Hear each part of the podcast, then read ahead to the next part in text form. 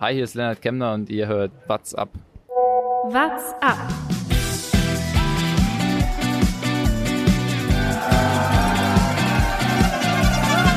Alle rüber, Jatak, alle! Alle rüber! Der Radsport-Podcast.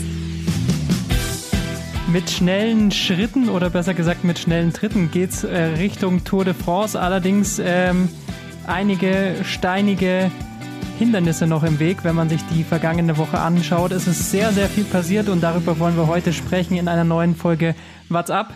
Natürlich wie immer habe ich meine beiden Kollegen mit dabei, Thomas Gerlich, Servus. Jonas Bayer Hallo. und, da freue ich mich heute ganz besonders, ein Mann, dessen Stimme, glaube ich, äh, jeder Radsportfan auf dieser Welt äh, sofort an einem Wort erkennen wird und der Mann, der uns auch durch die nächsten drei Wochen begleiten wird. Florian Nass ist heute bei uns dabei. Hallo.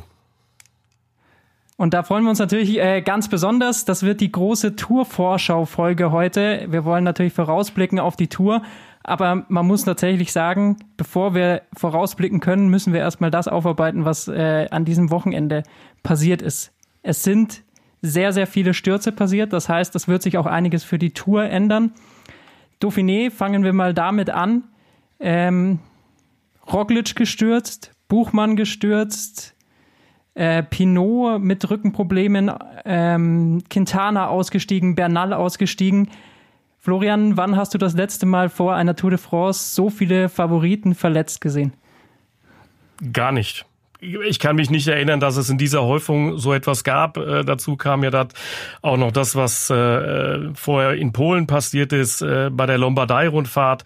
Äh, das hat mich echt erschrocken und äh, ich versuche das auch irgendwie jetzt in Einklang zu bringen und zu verknüpfen mit dem, was wir vorher erlebt haben, nämlich dass die Jungs kein Rad fahren konnten. Äh, da kommt eine Menge zusammen und da muss man, glaube ich, sehr intensiv drüber reden, was da wo die Gründe liegen, wer auch eine Teilschuld trägt. Ähm, also ich bin ehrlicherweise am Ende des Wochenendes konsterniert gewesen über das, was da passiert ist. Wir haben jetzt gesehen, dass einige Proteste gab, äh, von Seiten der Fahrer auch, äh, bei der Dauphiné gerade, gegen, gegen die Streckenführung. Ähm, kann man das irgendwie schon, schon einfangen? Also gab's, hast du sowas schon mal mitbekommen, kurz vor der Tour, dann tatsächlich mal so eine Vereinigung von Fahrern, dass die dann wirklich gegen die Strecke protestiert haben? Also ich finde es gut, dass sie eine Stimme haben und dass sie sich die Stimme nehmen. Und Toni Martin ist ja einer, der auch darauf reagiert. Er war auch bei uns beim am ARD-Mikrofon, denn wir hatten einen Kollegen vor Ort. Äh, ich selbst bin immer froh, wenn ich äh, einen eigenen Blick auf die Strecke haben kann. Deshalb bin ich so glücklich, dass ich bei der Tour de France auch wieder vor Ort sein kann. Denn Klar, die Kritik an einer Streckenführung ist das eine. Das Beste ist aber, man hat einen eigenen Eindruck und kann eine eigene Meinung dann formulieren. Aber ich finde es super, dass sie es nicht einfach nur runterschlucken, sondern dass sie ganz klar sagen, das geht nicht. Und äh, wir haben eben, weil der Kollege Uli Fritz von der ARD vor Ort war, auch äh, Christian Prudhomme damit konfrontiert. Und er hat gesagt, ja, wir nehmen einen Teil der Schuld auf uns. Wir haben da Fehler gemacht und wir werden da in Zukunft auch reagieren und genauer hinschauen. Äh, von daher kommt dieser Protest äh, artikuliert, unter anderem ja nur, aber eben speziell auch äh, von Toni Martin kommt dieser Protest auch an.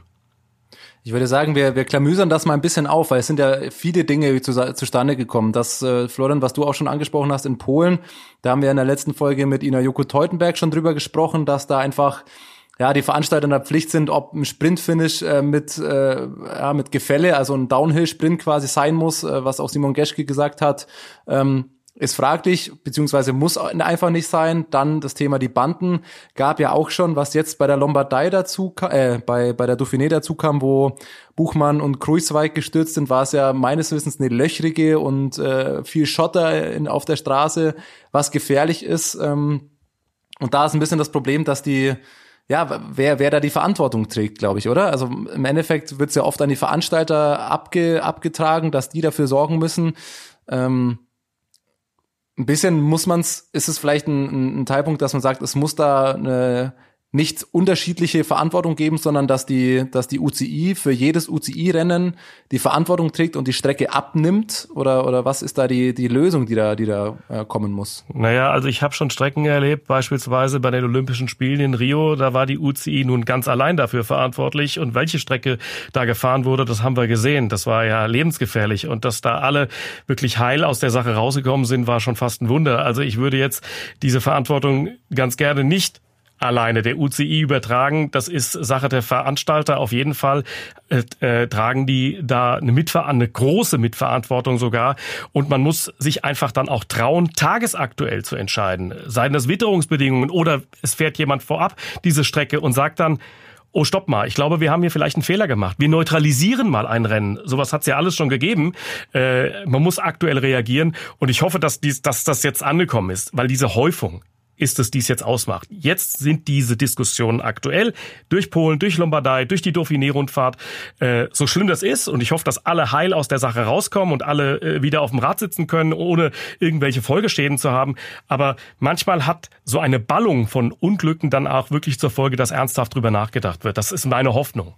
Man muss ja äh, ein bisschen auch einordnen. Ich meine, Dauphiné, das war die letzte große Rundfahrt. Also klar, ich glaube, keiner wollte aussteigen, die wollten alle durchfahren. Aber ähm, ob so ein Roglic bei Natur mit dieser Verletzung ausgestiegen wäre oder ob ein Bernal ähm, da ausgestiegen wäre, das ist dann auch immer wieder zu bezweifeln. Also die hatten, haben einfach auch alle aus Vorsicht gesagt, okay, in äh, zwei Wochen müssen wir hier äh, bei der Tour am Start stehen, da riskieren wir jetzt überhaupt nichts. Da ist jetzt diese Dauphiné dann, dann auch egal. Äh, ganz schlimm ist es natürlich in diesen Fällen gewesen äh, von, von Evenepoel bei, bei der Lombardei-Rundfahrt. Das ist natürlich äh, die komplette Saison vorbei. Aber ich glaube, ähm, das Allerwichtigste ist erstmal, dass, dass der Mann äh, ja, überlebt hat und auch, dass äh, wohl keine ähm, bleibenden Schäden auf den ersten Blick ja. ähm, zu erwarten ich, sind. Ich, ich, ich weiß nicht, wie euch das ging bei der Betrachtung äh, der gleich der ersten Etappen bei der Dauphiné-Rundfahrt. Ich habe selten Rennen gesehen, das von zwei Mannschaften, also ein Vorbereitungsrennen, das so engagiert gefahren wurde. Also das waren ja echt Bilder wie bei der Tour. Äh, das hat ja mit Vorbereitung nichts mehr zu tun. Die sind da reingeballert in den Berg, Klar, da ist diese Motivation und diese wochenlange äh, äh, Zeit ohne Rennen spielt da sicherlich auch eine Rolle. Aber ich war erstaunt äh, über die Art und Weise, wie aggressiv da schon gefahren wurde. Äh, das also ein Laie hätte da keinen Unterschied entdecken können zwischen einer Tour-Etappe im Hochgebirge und dem, was wir da auf den letzten Kilometern gesehen haben. Vor allem natürlich, wie Jumbo und, und Ineos da reingedonnert sind. Ich glaube, das ist tatsächlich ein Problem, dass wir durch die äh, Corona-Zeit halt so ein bisschen sehen, dass gerade aktuell sehr, sehr viele äh, Vertragsgespräche natürlich auch laufen und jeder sich dann auch irgendwie da natürlich wieder empfehlen wird. Und deswegen kommt auch diese aggressive Fahrweise zustande und natürlich ähm, im Fall von, von Jumbo und Ineos, glaube ich, da ist inzwischen einfach so ein Machtkampf schon entstanden, dass egal bei welchem Rennen will man immer gleich mal ein Statement setzen. Es war auch für viele Fahrer die einzige Möglichkeit, sich vor der Tour nochmal wirklich Rennhärte abzuholen. Ne? Also man, es gab die Tour de l'Ain, wo äh, Jumbo und Ineos schon äh, mit äh, entsprechender Prominenz dabei waren, aber für Leute wie Thibaut Pinot, für Emanuel Buchmann war das das erste wirkliche Rennen. Die haben lange und gut trainiert, wie man gesehen hat, aber das war die erste Möglichkeit, mal richtig tief zu gehen. Und wenn man dann, also ich fand das bei der zweiten Etappe echt krass, wenn du siehst, wer da am Berg nach und nach rausfällt. Dann ist dann ein Froome ist dann raus, ein Thomas ist dann raus, dann ist ein Cruisewegers, ein Dumoulin hat sich irgendwann verabschiedet. Das ist die geballte Prominenz der letzten Radsportjahre. Und die sind einer nach dem anderen am Berg ausgestiegen, bis dann eben nur noch Roglic, Bernal, Buchmann, Pinot äh, und so weiter vorne mit dabei waren. Also da hat man schon gesehen, äh, wie, wie fit da äh, einige sind. Und ich denke mal, es hat sich vor allem in jedem Team die Kapitänsfrage eindeutig geklärt. Ich ja. würde nur trotzdem noch mal ganz gerne zurück auf diese, ähm, auf diese Sicherheitsthematik bei diesen Rennen, die passiert sind, weil ähm, ich finde, es gibt Stürze, die einfach leider immer wieder passieren werden. Ähm, es gibt immer wieder Kreisverkehre, es gibt immer wieder Hindernisse, die kann man nie abschalten oder nie, äh, man kann keine Tour ohne solche Sachen planen. Was ich nicht verstehe, und da hoffe ich jetzt wirklich, dass auch die Fahrer ähm, die Stimme lauter erheben und da Protestaktionen machen, ist, dass viele Stürze an Positionen waren, die wohl schon angesprochen wurden. Also Simon Gesch gesagt in der bei Polen, ähm, dieses, dieses Finish, das gibt seit Jahren, das wird, das wird seit Jahren kritisiert. Toni Martin hat oder Maximilian Schachmann hat, glaube ich, auch gesagt, die Stelle, an der ähm, äh, Remco Evenepoel äh, die Brücke runtergestürzt ist, die ist seit Jahren ein Thema, da wird seit Jahren davor gewarnt und ich finde, das kann halt nicht mehr sein, dass äh, Stürze passieren an Punkten, wo die Fahrer sagen, hey, das ist gefährlich, weil da muss reagiert werden. Das kann nicht sein, dass Fahrer, die eben in der Rennsituation stecken, die das am allerbesten von allen einschätzen können, ähm, dass da dann solche Stürze passieren. Und wenn Remco da nur mit, also ich gestern hat er schon ein Video aus dem Krankenhaus geschickt, man muss ja echt sagen, der Mann hatte offensichtlich wahnsinniges Glück. Der ist ja mehrere Meter da runtergefallen, dass der keine Kopf, Hals, irgendwas Verletzung hat. Also wenn das nur das, in Anführungszeichen, nur das Saison aus ist, dann hat der Mann, glaube ich, wahnsinnig Glück. Allerdings, allerdings. Aber man kann in Zukunft einfach nur sagen, fahrt nicht los. Das ist das Machtpedal, das die Profis haben. Wenn diese Etappe in Katowice so nochmal ausgeschrieben ist, dann würde ich sagen, fahrt einfach nicht los. Äh, Rolf Aldag hat es bei Eurosport kommentiert. Äh, also nach, sie haben das diskutiert äh, dann später und hat es genau richtig gesagt. Wenn ich einen solchen Kurs habe, der bergab führt und ich komme mit 84 runter, ja, fahr's genau andersrum. Fahr's genau andersrum. Ja, fahr den Berg hoch und dann kommen sie mit 55 ins Ziel. Äh, wir kennen Bilder alle von Crashtests äh, in der Automobilbranche, welchen Unterschied es ausmacht, mit dem Auto mit 50 Sachen gegen die Wand zu fahren oder mit 30. Äh, damit ist im Prinzip alles klar und alles gesagt. Dass ähm, dieses Machtmittel müssen die Fahrer und die sportlichen Leiter natürlich auch und die Teammanager ausüben, sagen, ja, wir kommen zu euch zur Polenrundfahrt. Wir kommen auch gerne zu dem Sprint, aber wir fahren andersrum. Wir fahren berghoch. Sonst fahren wir nämlich gar nicht. Es, man kann sich jetzt nicht auch einfach machen. Ich neige auch manchmal dazu, es mir einfach zu machen, aber das Machtpotenzial müssen die Fahrer, müssen die Manager haben und das müssen sie ausüben gerade auch bei der Polen-Rundfahrt zum Beispiel ist dieses Machtpotenzial sicher mehr da als jetzt bei äh, Monumenten wie der Lombardei-Rundfahrt. Äh, das ist seit Jahren die gleiche Strecke. Da ist, ist es nicht so leicht. Die haben eine größere Position. Die Polen-Rundfahrt muss sich da sicherlich noch mal äh, mehr beugen, glaube ich. Äh, dann auch der der Macht der Fahrer. Ähm, mich wird mich wird sportlich ein bisschen interessieren. Es wurde ja dann doch zum Glück auch Rennen gefahren, auch wenn man so ein dumpfes Gefühl hat ähm, irgendwie nach diesen ganzen Stürzen. Ähm, wie, wie schätzt du diesen sportlichen Wert ein, gerade von der Dauphiné? Also wir haben viele Fahrer gesehen, die da hinten rausgefallen sind. Froome ist schon angeklungen, Thomas ist äh, relativ früh rausgefallen, Froome ja äh, noch viel früher. Ähm, wie schätzt du da den Wert ein von, von so einer Rundfahrt? Zwei Wochen vor der Tour de France. Enorm hoch enorm hoch. Also äh, ich meine, wir können das ja auch alle verfolgen, egal ob auf Strava oder wir, wir sehen, was die Teams äh, bringen. Wir sehen, wer wo trainieren konnte, wer wie viele Kilometer hat. Ich bin natürlich auch im Austausch mit den Fahrern, bin mit denen telefonisch verabredet und halte mich da auf dem Laufenden. Äh, also es liegt ja nicht an den mangelnden Kilometern. Äh, die sind alle genug gefahren. Das ist nicht das Problem. Es liegt an dem Problem, einfach mal drei, vier Monate nicht intensiv im Renngeschehen drin gewesen zu sein. Die verlernen nicht das Radfahren. Aber ich glaube auch, dieser emotionale Faktor ist nicht zu unterschätzen. Jetzt wieder, das geht jedem Sportler so dem Radfahrer jetzt wieder in Rennen, in Rennen zu fahren, dem Fußballer auf den Platz zu laufen oder dem Handballer, der mir auch sehr nahe steht, zu sagen, ich habe jetzt den Ball, den hau ich da oben rein in, in Winkel und zwar so, dass es richtig kracht und, und den Gegenspieler, den bearbeite ich auch. Das ist ja völlig normal, dass man irgendwann das, was man sich antrainiert hat in den letzten Wochen, auch rauslassen will. Deshalb, trotz allem, die Schuld an diesen Unfällen tragen zu einem minimalen Teil die Radfahrer, wenn Streckenführungen so sind, wie wir sie da gesehen haben. Aber ich finde, und das ist der Ausgangspunkt deiner Frage gewesen, natürlich ist das ein super Indikator. Äh, ich glaube nicht, dass man innerhalb von zwei Wochen noch so viel kompensieren kann. Äh, ich kann mir beim besten, beim allerbesten Willen nicht vorstellen, äh, ob wir überhaupt Froome sehen, ist ja die eine Geschichte. Aber selbst wenn wir ihn dort sehen, ob er dann eine Rolle spielt, das kann ich mir nicht vorstellen. Dann wird sich übrigens eine Charakterfrage stellen, nämlich wie stellt er sich dann auch in den Dienst der Mannschaft? Man hat das ja phasenweise gesehen bei der Dauphiné-Rundfahrt, dass er sich da äh, abgequält hat und mit dabei war, aber er war einfach viel zu früh weg. Und wir sehen ja dann bei der Tour ganz andere Anstiege, äh, super lange. Wir sehen geniale Etappen. Da kann ich mir nicht vorstellen, dass er äh, da überhaupt eine Rolle spielt. Und bei Garen Thomas habe ich übrigens auch so meine Zweifel. Bernal hat natürlich den viel besseren Eindruck hinterlassen. Also Ineos ähm, ist ein sehr, sehr großes Fragezeichen. Das, glaube ich, äh, kann, man, kann man definitiv festhalten. Richtig starken Eindruck hat dagegen äh, Jumbo äh, Wismar hinterlassen. Roglic, wenn es mit den Verletzungen nicht ganz so schlimm ist und ähm, er ist jetzt zumindest mit ins Höhentrainingslager gefahren, das scheint zumindest ähm, wieder aufwärts zu gehen, im Gegensatz zu Kreuzweig, der äh, auch aufgeben musste. Der ist erstmal nicht mit ins Höhentrainingslager von Jumbo gefahren. Aber ähm, was wir bisher gesehen haben, ist Roglic der große Tourfavorit, oder? Ja, für mich auch. Äh, ihr habt es vorhin schon mal gesagt, wir haben vor vielleicht zehn Tagen an noch überlegt, oh, da kommen die alle mit Zweier- oder Dreierspitze an. Wie würden sich das entscheiden? im Verlauf der Tour oder gibt's Verabredungen? Das wäre ja ein spannendes Thema gewesen. Ich glaube, das hat sich ein bisschen erübrigt. Ja, ich finde die Konstellation gerade über Ineos haben wir schon geredet, aber bei Jumbo Visma, das finde ich super. Ich, ich mag einfach auch diesen Stil von Toni Martin, ja, äh, der jetzt im Hochgebirge da sicherlich äh, ähm, nicht der entscheidende Mann ist, aber er hält den Laden halt zusammen aufgrund seiner unglaublichen Erfahrung und du brauchst eben auch dann im flacheren Gelände und im Mittelgebirge jemanden, der den Laden zusammenhält. Und da ist natürlich der ideale Mann. Das ist genial. Also, Toni Martin ist ja der Wahnsinn. Der German Panzerwagen, wie er nur genannt wird. Ich glaube, die dritte Etappe war's da habe ich zehn Minuten am Stück geschaut. Ich glaube, es gab eine fünfer Ausreißergruppe. Die haben vorne gewechselt, jeder zehn Sekunden vorne und sonst wie. Und im Peloton ist Toni Martin halt, wie man es mittlerweile kennt, ganz alleine gefahren. Die Ausreißergruppe hat aber auch keine Sekunde Vorsprung rausgefahren. Ja, äh, Toni ja. Martin, der, der legt sich da vorne aufs Rad, der hat die meisten Schmerzen von allen und klar ist er nach drei Vierteln der Etappe auch einfach raus. Aber wie der das Peloton jedes Mal ranfährt, das, das finde ich auch geil. Wenn wir gerade noch bei Jumbo Wismar sind, wer von euch jetzt mal ganz ehrlich hatte Sepp Kass so auf der Rechnung?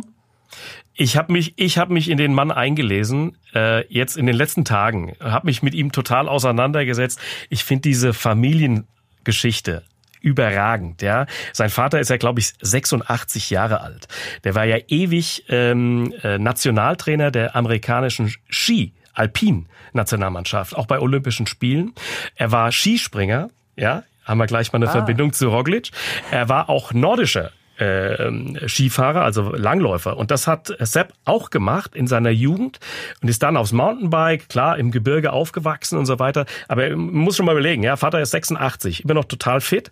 Ähm, also die Lebensgeschichte von Sepp Kass auch dieses späte Einsteigen in den Profiradsport hat diese leichte Verbindung natürlich auch zu Primoz Roglic. Ich finde super, dass solche Leute gecastet werden, weil der Blick von uns Europäern geht ja nicht immer logischerweise sofort nach Nordamerika, äh, so einen Mann zu entdecken und der hat mich total begeistert.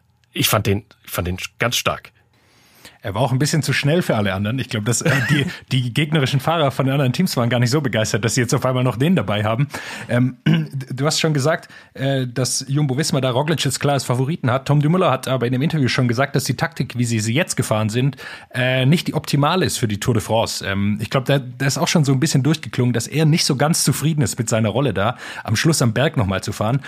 Glaubst du bei Ineos, das gilt ja äh, äh, für Ineos das gleiche wie für Jumbo Visma, dass es da dann doch Probleme geben könnte irgendwie? Also ich kann es mir schon gut vorstellen, dass es da äh, intern Zwist geben kann.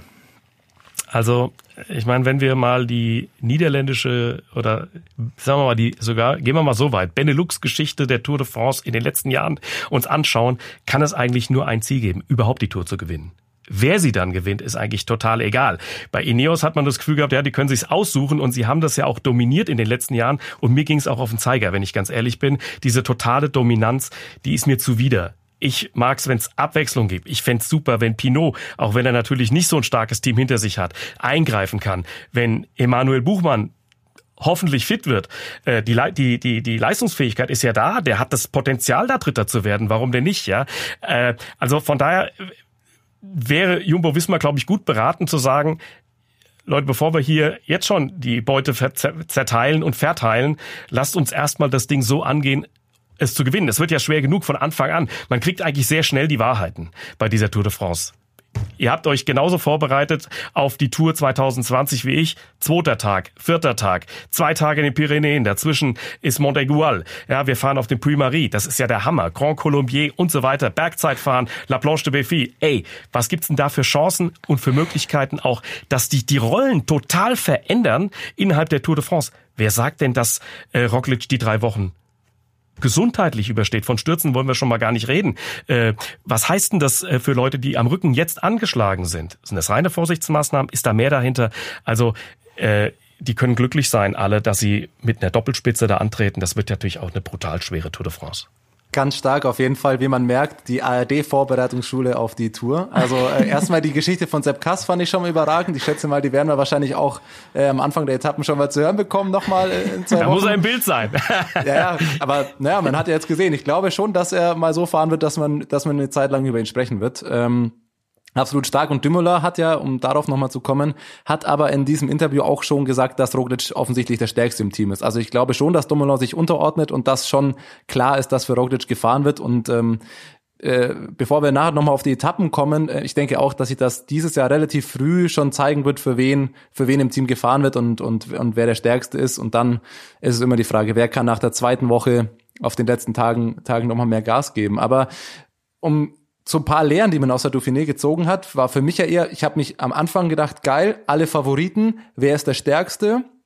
Dann wurde es ja irgendwie aus den ganzen Verletzungs- und Sturzgeschichten so ein Ausscheidungsfahren. Von den Favoriten war keiner mehr da. Aber es gab eben diese Neuentdeckungen. Um, über Sepp Kass haben wir gerade gesprochen. Lennart Kemner, der gezeigt hat, wie stark er schon ist. Also der Mann ist gut, das hat man letztes Jahr bei der Tour schon gesehen, aber dass er so stark ist, muss ich sagen, hat mich auch schon überrascht, ähm, wie der dann hinten raus noch eingreifen konnte. Auch ein Guillaume Martin, äh, Jonas, du hast es bei uns im WhatsApp geschrieben, der Mann hat sich absolut auf, auf Topform gefahren.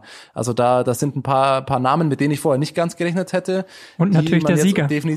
Martinez, ich glaube, den hat vorher auch keiner getippt gehabt. Ganz genau. Da hätte ich am Ende war ich mir, okay, dann gewinnt halt Thibaut Pinot, aber ähm, dann kommt noch mal einer um die Ecke. Also irgendwie war das so ein bisschen, die Dauphiné war so die, die Rundfahrt für die Neuentdeckungen, die man jetzt äh, auf dem Schirm haben muss für die Tour für mich.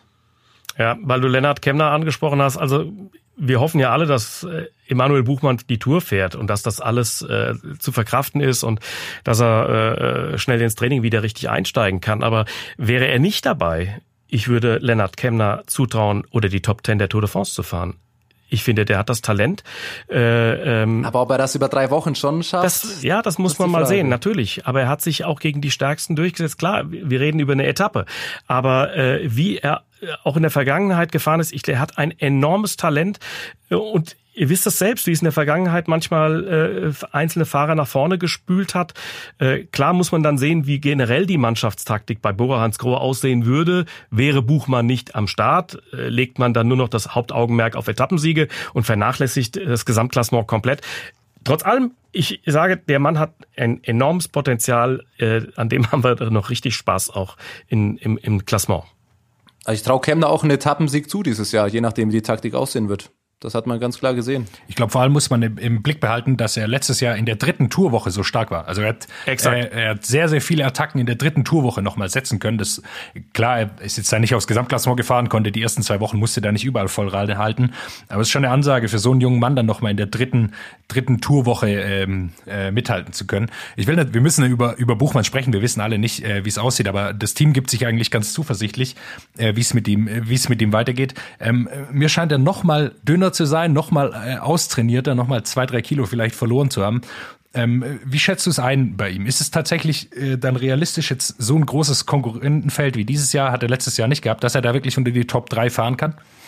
Ja, du sprichst genau das Richtige an. Zu Beginn des Jahres war ich skeptisch und habe gesagt, oh, Klar, der war dicht dran. Wir reden eigentlich über Sekunden. Wir, reden ja, redeten ja nicht über Minuten, wir redeten über Sekundenabstände in Richtung Podium. So, und dann habe ich überlegt, wer war denn eigentlich nicht dabei? Wer äh, vielleicht vermeintlich ein größeres Potenzial hat. Und dachte ich, na ja, ist vielleicht ein bisschen ambitioniert, hier vom Podium zu reden. So, und wenn ich dann jetzt aber das sehe, wie er sich vorbereitet hat, wie er gefahren ist, da hätte ich gesagt, ohne den Sturz jetzt und ohne die Folgen einrechnen zu können, die Wette gehe ich mit. Der packt das. Der packt das aufs Podium. Der hat das Potenzial zu Platz drei, weil er, er hat, finde ich, ein, eine total geniale Fähigkeit mitzufahren. Er ist noch nicht der große Attaqueur, ist noch nicht der, der großen Akzente setzt und im Solo nach vorne fährt vielleicht ist das die mangelnde Spritzigkeit, das weiß ich nicht, das, äh, das, das muss äh, dann sein Trainer vielleicht genauer analysieren, woran das dann liegt. Aber er hat die Fähigkeit mitzugehen und dabei zu bleiben. Und er zerreibt sich nicht in diesen Kämpfen, vielleicht innerhalb der Mannschaften. Wer fällt dann hinten raus? Wer hat seine Arbeit gemacht? Ich halte, ich halte das in der Verfassung dieser beiden Tage, die wir gesehen haben, äh, bei der Dauphiné-Rundfahrt für absolut möglich, dass der aufs Podium fährt. Und dann müssen wir aber natürlich über die Strecke reden, weil die kommt ihm natürlich super entgegen. Kein Mannschaftszeitfahren, das eh schon klar. Das letzte Zeitfahren, obwohl er sich ja auch verbessert hat im Zeitfahren, äh, hoch äh, La Planche de Béfi, äh, es gibt viele Optionen. Es gibt, trifft aber auch auf Thibaut Pinot zu. Äh, dem wird diese Strecke natürlich auch super gut gefallen. Aber wenn man all das miteinander mal betrachtet, wie er die, also Buchmann, wie er die Corona-Phase überstanden hat in Sachen Training, äh, mit welcher Form er rausgekommen ist, Ich weiß nicht, wo er zwei Kilo abgenommen hat. Es ist Wahnsinn. Man, äh, das hat auch nichts mehr mit Neid zu tun. Ich mache mir dann Sorgen, dass ein starker Wind kommt. Ja, äh, nee, das, das ist also. Ja, ja äh, also das ist äh, schon. Er ist in einer sehr, sehr guten Verfassung gewesen. Ja. Aber das ist ja ein Punkt, den du, den du richtig ansprichst, weil bei, bei dir ging es ja letztes Jahr genau in die andere Richtung. Der hat sich auch äh, dann da abgehungert über den Sommer und dann hat ihm scheinbar die, die Kraft gefehlt. Also es ist dann auch schon immer wieder ein, ein schmaler Grad an, an der Stelle. Da muss man schon aufpassen. Aber was Florian richtig angesprochen hat, ich habe mir auch überlegt, so äh, wie, wie schätzt man Buchmann ein, weil man hat natürlich immer so automatisch eine, eine, eine deutsche Brille irgendwie zumindest zum Teil auf. Aber ich, hab, ich hatte mir zwei Gedanken gemacht. Der eine zu diesem Jahr, das hat unser Kollege Nico Horn ganz gut gemacht. Emanuel Buchmann Zeit abzunehmen, ist unfassbar schwer. Also ich weiß nicht, ob es noch einen gibt. Gut, das lassen wir Roglic vielleicht weg aber der Buchmann fährt immer mit, den schüttest du einfach nicht ab. Seine Attacken, wie Flo, Florian richtig gesagt hat, die sitzen oft noch nicht ganz so. Er ist vielleicht manchmal zu zögerlich, er hat noch nicht ganz den Punch. Aber Buchmann abzuschütteln, das ist fast nicht möglich. Und dann bin ich nochmal letztes Jahr auch durchgegangen, habe mir überlegt, wo hat der Zeit verloren? Und genau das ist der Punkt. Teamzeitfahren war Bora letztes Jahr einfach nicht auf dem Level wie äh, Jumbo Visma oder Ineos. Das ist ein Thema. Und das Bergzeit, das einzige Einzelzeitfahren geht auch noch bergauf. Das kommt Buchmann auch entgegen. Das heißt, die wenige Zeit, die er letztes Jahr verloren hat, wird er bei anderen Bedingungen gleichbleibend dieses Jahr nicht mehr so verlieren. Also das ist wirklich ein Thema, wenn Buchmann fit ist, ja, warum nicht? Also wer, wer soll Buchmann abschütteln, ist dann ja, vielleicht eher die andere Frage. Und er braucht auch keine Zeit zum Einrollen. Ja, äh, der kommt mit einem Fitnesszustand, wenn wir das jetzt so mal zugrunde legen, wie wir es gesehen haben, und es geht am zweiten Tag hoch. Es geht am vierten Tag hoch. Ja, die Zeiten, die ich ja noch sehr sehr gut kenne, ersten sieben Tage nur Geballere äh, und Sprintankünfte und alle konnten sich erstmal hinten verstecken, sind ja vorbei, ja, und da sind natürlich die Leute, die mit einer sehr guten Verfassung und einem sehr guten Trainingszustand anreisen zur Tour de France, äh, klar im Vorteil.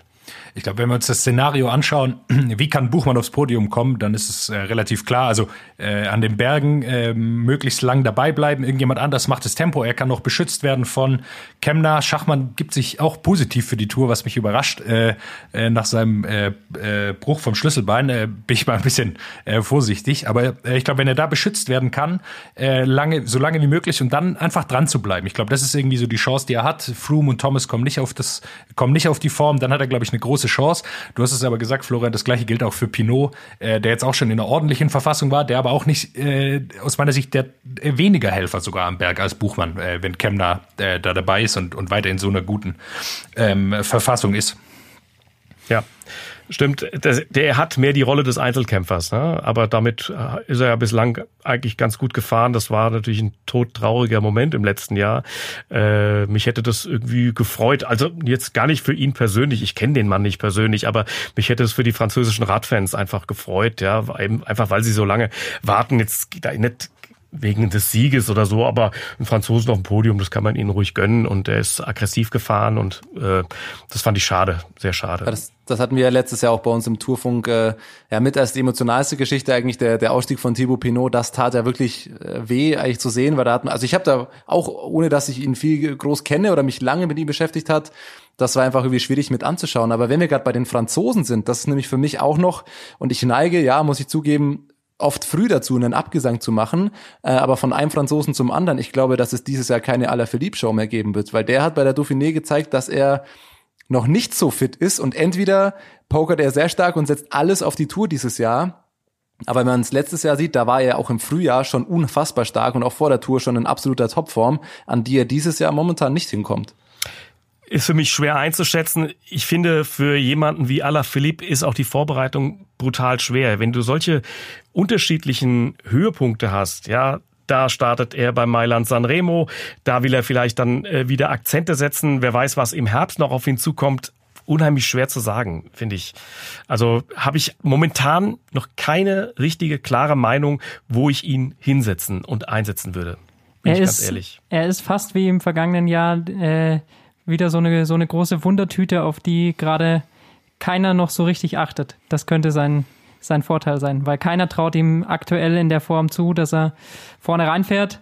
Aber ähm, Ich bin auch auf aber, aber, aber, aber was alle wissen ist, dass er dann doch äh, ganz schönes Stehvermögen hat, ja. Wenn er erstmal oben im Gesamtklassement dabei ist. Dann ist er zäh. Äh, ich hatte mich ja da letztes Jahr sehr früh festgelegt mit Fabian Wegmann. Äh, Nee, der packt das nicht. Der, der packt nicht das Podium. Zum Glück habe ich auch recht behalten, ja. Äh, und Fabian auch. Aber ich bin dann irgendwann in Zweifeln gekommen. Also, ey, das gibt's doch nicht, wie lange der das durchhält. Das motiviert natürlich klar, wenn du so lange das gelbe Trikot hast und immer in Reichweite bleibst. Ähm, aber das zeigt natürlich der Konkurrenz, den lassen wir nicht einfach mal fahren. Dem geben wir nicht mal in so einer Gruppe mal Zeit, weil so schnell, so schnell fängst du den halt auch dann nicht wieder ein. Das ist natürlich auch so der Haken an der Prominenz. Ne? Ich glaube nämlich auch, dass es aller Philipp dieses Jahr schwieriger haben wird nach seinem letzten Jahr, wo er vielleicht noch ein bisschen unterschätzt wurde. Ein Punkt ähm, würde ich, würde ich ganz gerne noch zu, zu Buchmann machen, weil wir jetzt äh, schon Schachmann angesprochen haben. Er äh, mit diesem ganz blöden Sturz bei der Lombardei-Rundfahrt äh, ein fremdes Auto, das nichts mit dem Rennen zu tun hatte, dem Weg abgeschnitten. Ähm, Glaube ich, habe ich so auch noch nicht erlebt. Also äh, eine ältere Dame, die tatsächlich nur äh, aus ihrer Einfahrt rausgefahren ist und da einfach nicht geguckt hat. Also wir hatten, wir hatten bei uns in Frankfurt, ich bin ja Frankfurter und der 1. Mai ist mein Heimrennen. Äh, damals hieß das Rennen, glaube ich, sogar noch rund im Henninger Turm, also ist schon eine, eine Weile her. Da hatten wir mal äh, kurz hinter dem Ruppertsheiner Berg, da gibt's eine, so eine Haarnadelkurve, da stand dann plötzlich auch mitten im Rennen ein Auto rum. Das stand zum Glück nur, ja. Es war für jeden sichtbar, aber das, die Bilder werde ich auch nicht vergessen. Es ist nichts passiert. Ähm, Jetzt könnte man sagen, ah ja, das kommt halt mal vor. Nee, das darf überhaupt nicht vorkommen. Und schon gar nicht bei einem solchen Rennen. Äh, das muss man klar herausfinden, wo ist da versagt worden, wie kann das sein. Bei der Tour, ich fahre ja jeden Kilometer ab, den ich kommentiere. Ich sehe eigentlich an jeder Einmündung, an jedem Feldweg, an jeder Kreuzung, an jeder Hofausfahrt sehe ich einen Gendarm oder zumindest mal einen Hilfspolizisten stehen. Und das muss ich erwarten, dass beim solchen Rennen kein Auto ohne Akkreditierung auf die Strecke kommt. Und selbst eines mit Akkreditierung hat an der Stelle nichts zu suchen. Es sei denn, es ist die Rennleitung oder der Wagen vom, vom sportlichen Leiter. Noch dazu kurz vorm Ziel. Ja, so das noch dazu, ja klar. Ich frage mich aber auch, diese Frau ist ja aus ihrer Ausfahrt rausgefahren. Wie kann es bei so einem Rennen, es ist immerhin äh, die Lombardei-Rundfahrt, das ist jetzt kein, äh, was weiß ich was, äh, Volksrennen oder sonst wie. Wie, wie kann man nicht merken, dass da ein Radrennen ist? Also mit, mit Hedi, also jetzt mal ernsthaft, also ich will jetzt da jetzt nicht den Veranstalter von, von Verantwortung freisprechen, aber wenn man mal bei so einem Radrennen dabei war, wenn du aus deiner Ausfahrt, da sind Helikopter, da ist ein Massenauflauf. Wie, wie kann diese Frau es nicht merken, wenn sie aus ihrer Ausfahrt rausfährt, dass da gerade ein Radrennen stattfindet? Also, wenn du das die Tage vorher nicht die Informationen und irgendwas mitbekommst, dann bekommst du es ja spätestens zwei Stunden vorher mit, wenn tausende Autos und zwei Helikopter an deinem Haus vorbeifahren und fliegen. Ich kann es dir nicht beantworten. Mir, mir fehlen da nämlich auch die Worte. Das, ja, ich begreife es auch nicht. Das finde ich noch krasser, weil das, was beim Rennen passiert, klar darf es nicht passieren, aber ich fürchte, dass wir sowas noch mal sehen werden. Und äh, das ist absolut scheiße, dass es passiert ist, aber ja, das ja, sollte meine, nicht passieren. Aber ich glaube schon, dass es leider noch mal passieren kann. Und ja, du kannst ja, die, du kannst ja auch nicht ein komplettes Rennen abgittern. Das ist ja, das ist ja, sind wir uns ja einig. Wir können ja 200 ja. Kilometer links und rechts abgittern. Äh, wo soll das alles herkommen? Wer soll das hinstellen? Das ist absurd und äh, wir wollen ja auch irgendwie Radrennen haben von A nach B und nicht irgendwelche Rundkurse äh, abgegittert fünf Kilometer und alle fahren im Kreis rum. Da könntest du es natürlich verhindern, aber das äh, ist ja nicht der Reiz des Radsports. Was, äh, worauf ich damit noch hinaus wollte. Also Schachmann ist auf jeden Fall äh, mehr als angeschlagen, selbst wenn er es äh, zur Tour schafft. Äh, Gregor Mühlberger, der wichtigste Helfer von äh, Emanuel Buchmann aus dem vergangenen Jahr, ähm, ist auch mitgestürzt. Ähm, ist auch noch nicht ganz sicher, wie fit er sein wird. Wie viele Helfer braucht Buchmann deiner Meinung nach?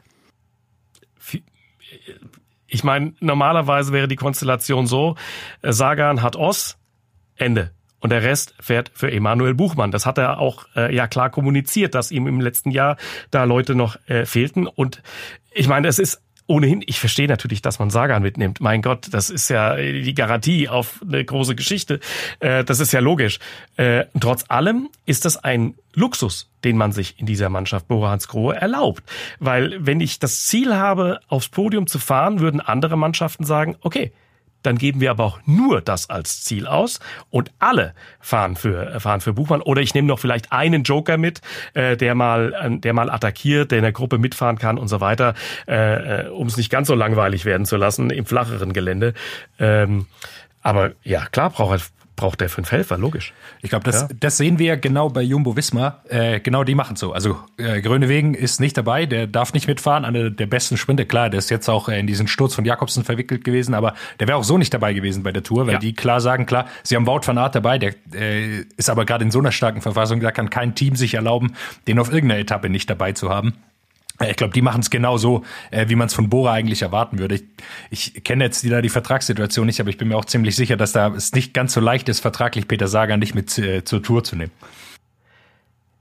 Dazu ist es, ja, man muss es ja auch verstehen, dazu ist das einfach auch zu wertvoll. Ich meine, äh, wer soll ihm so groß gefährlich werden in Sachen grünes Trikot? Äh, er Baut von Art. Immer, ja, das stimmt, das ist richtig, das, du hast recht, ja, dein Einwand ist völlig berechtigt. Äh, aber Sagan ist ja auch irgendwie fast eine Garantie, äh, vielleicht mal eine Etappe zu gewinnen. Wir haben ja nicht nur flache Sprints. Äh, wenn wir nachher nochmal die Etappen durchgehen, da gibt's ja Dinge in Lyon zum Beispiel, ja, wo es ein paar Wellen gibt.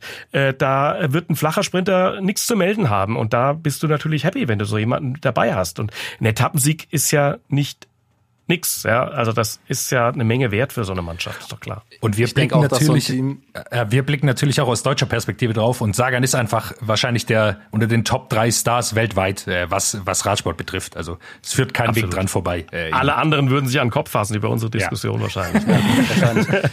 ja, und man muss ja auch sagen, dass es dann auch ein Risiko ist. Klar kann man es ist, hat ja einen Grund, warum Ineos jedes Jahr gewinnt, weil sie halt einfach alles, alles aufs Gesamtklassement und auf einen Fahrer auslegen. Aber auf der anderen Seite, dann macht Border das, ja, dann lass es blöd laufen und äh, Buchmann stürzt in der ersten Woche und dann stehst du am Ende vielleicht mit gar nichts da. Und ähm, so ist es halt tatsächlich einfach, äh, wie er sagt, Sagen ist halt eine gewisse Absicherung. Der gewinnt Etappen, der gewinnt höchstwahrscheinlich das grüne Trikot. Damit hast du auf jeden Fall was für die Sponsoren, damit hast du auf jeden Fall einen Erfolg vorzuweisen und dann hast du immer noch sechs Leute ähm, oder fünf Leute, die für Buchmann fahren und hast immer noch äh, gute Chancen, das Podium zu erreichen. Und letztes Jahr hat es ja auch geklappt, Buchmann immer noch auf vier, was ja immer noch ein großartiger Erfolg war. Also wir, glaube ich, ähm, haben die großen Favoriten auf jeden Fall äh, alle angesprochen. Wie gesagt, hinter einigen durch diese ganzen Stürze noch ein Fragezeichen. Da wird sich dann in der nächsten Woche rauskristallisieren, wer es tatsächlich zur Tour schafft. Aber ähm, ja, übrigens war ganz interessant heute. Ja, das wurde plötzlich ja nochmal international die Diskussion angestoßen. Was ist eigentlich mit Carapaz, ähm, der ja eigentlich für den Giro vorgesehen war? Äh, könnte der nicht? Er ist ja in Europa. Ja, er hatte ist ja auf den kolumbianischen Flieger, glaube ich, mit aufgesprungen dann. Ähm, äh, könnte der nicht möglicherweise bei der Tour zum Einsatz kommen? Ja, äh, das finde ich eine ganz spannende Geschichte können wir uns jetzt das Hirn drüber zermartern, weil das äh, vielleicht auch nur ein Gerücht ist. Äh, ich weiß nicht, wie ernsthaft die Diskussion darüber äh, zu führen ist, aber da sehen wir natürlich auch äh, die hohe Qualität in dieser Mannschaft. Ja, dass also man den noch Bernal so mal aus ja, dass man den einfach noch so auf den Ärmel ziehen kann, ja, noch zusätzlich. Das ist ja, natürlich krass, ist da krass aufgestellt. Aber Kleiner Teaser, also wir können es ja schon mal sagen, das Datum, bis wann die Teams feststehen müssen, ist der kommende Montag. Ähm, es ist, glaube ich, der, der 24. Bin ich jetzt falsch? Ja, das Korrigiert ist richtig. mich kurz. Ich glaube, der 24. Ähm, und da können wir ja schon mal für unsere Hörer sagen, ähm, nächste Woche geht's in die Tourvorschau Teil 2, wo wir dann eben alle Teams genau unter die Lupe nehmen, wenn die wenn die Fahrer feststehen. Ähm, Jungs, ich glaube, wir haben über das über das aktuelle Geschehen ähm, jetzt gesprochen. Habt ihr sonst noch einen Punkt? Aktuell nicht. Sonst, nee. Aktuell nicht. Dann ich habe noch viele nämlich, Punkte, aber äh, lass uns weitergehen. ich merke schon, wir sitzen hier auch in so einer in so einer Runde, wir könnten stundenlang quatschen. Ähm, ich würde jetzt aber ganz gerne mal ähm, ein bisschen zu deiner Person kommen, Florian, ähm, weil äh, wir haben natürlich einen Gast da. Ähm, du bist jetzt könnte es ja sein, dass wir auch Hörer haben, die das nicht ganz auf dem Schirm haben oder so. Ähm, du bist seit, korrigiere mich, wenn ich falsch liege, seit 97 bei jeder Tour dabei. Richtig, genau. Ich bin damals eingestiegen mein erster Arbeitstag war der Tag, an dem Jan Ulrich ins gelbe Trikot in Andorra Arcalis ähm, gefahren ist. Das war mein Einstieg in die Tour de France. Wir hatten damals das Team der ARD ein bisschen vergrößert ähm, und wir hatten damals erstmals einen sogenannten Storymacher dabei. Einer, der am nächsten Tag dann äh, ein Roundup macht, was ist gewesen, der die Berichte für das Morgen- und Mittagsmagazin gemacht hat, äh, für die Tagesthemen und auch eine, eine Story für die aktuelle Berichterstattung. Und damals äh, konnten sich die Sportchefs der ARD äh, nicht einigen, nehmen sie jetzt Uli Fritz oder mich mit. Äh, alle kannten uns so richtig eh nicht und dann haben sie gesagt, ey, dann teilt's euch doch, ist ja lang genug. Und dann hat Uli den ersten Teil gemacht und wir haben uns dann abgewechselt, haben uns getroffen in Aro, das ist ja die berühmte Kreuzung in den Pyrenäen. Er kam runter von Ludovier de Vallée, da war nämlich, äh, so wie in diesem Jahr, äh, eine Etappe, Brochard gewann und ich habe am Abend gewartet und das war die Ablösung. Und dann bin ich weitergefahren mit unserem Cutter und dem Kameramann nach Andorra Arcalis, das war mein Einstieg. Und das habe ich dann als Storymacher gemacht bis 2005. Und das hat mir enorm Spaß gemacht. Ich habe Fahrer porträtiert, lange Jahre Jens Vogt, äh, Erik Zabel, Jörg Jaksche, jedes Jahr über die private Porträts gemacht und war halt bei der Tour und ab 2006 äh, wurde dann halt ein Platz frei auf dem Sessel des Kommentators und live kommentiert habe ich im Sport ja schon reichlich. Äh, vor allem Handball natürlich.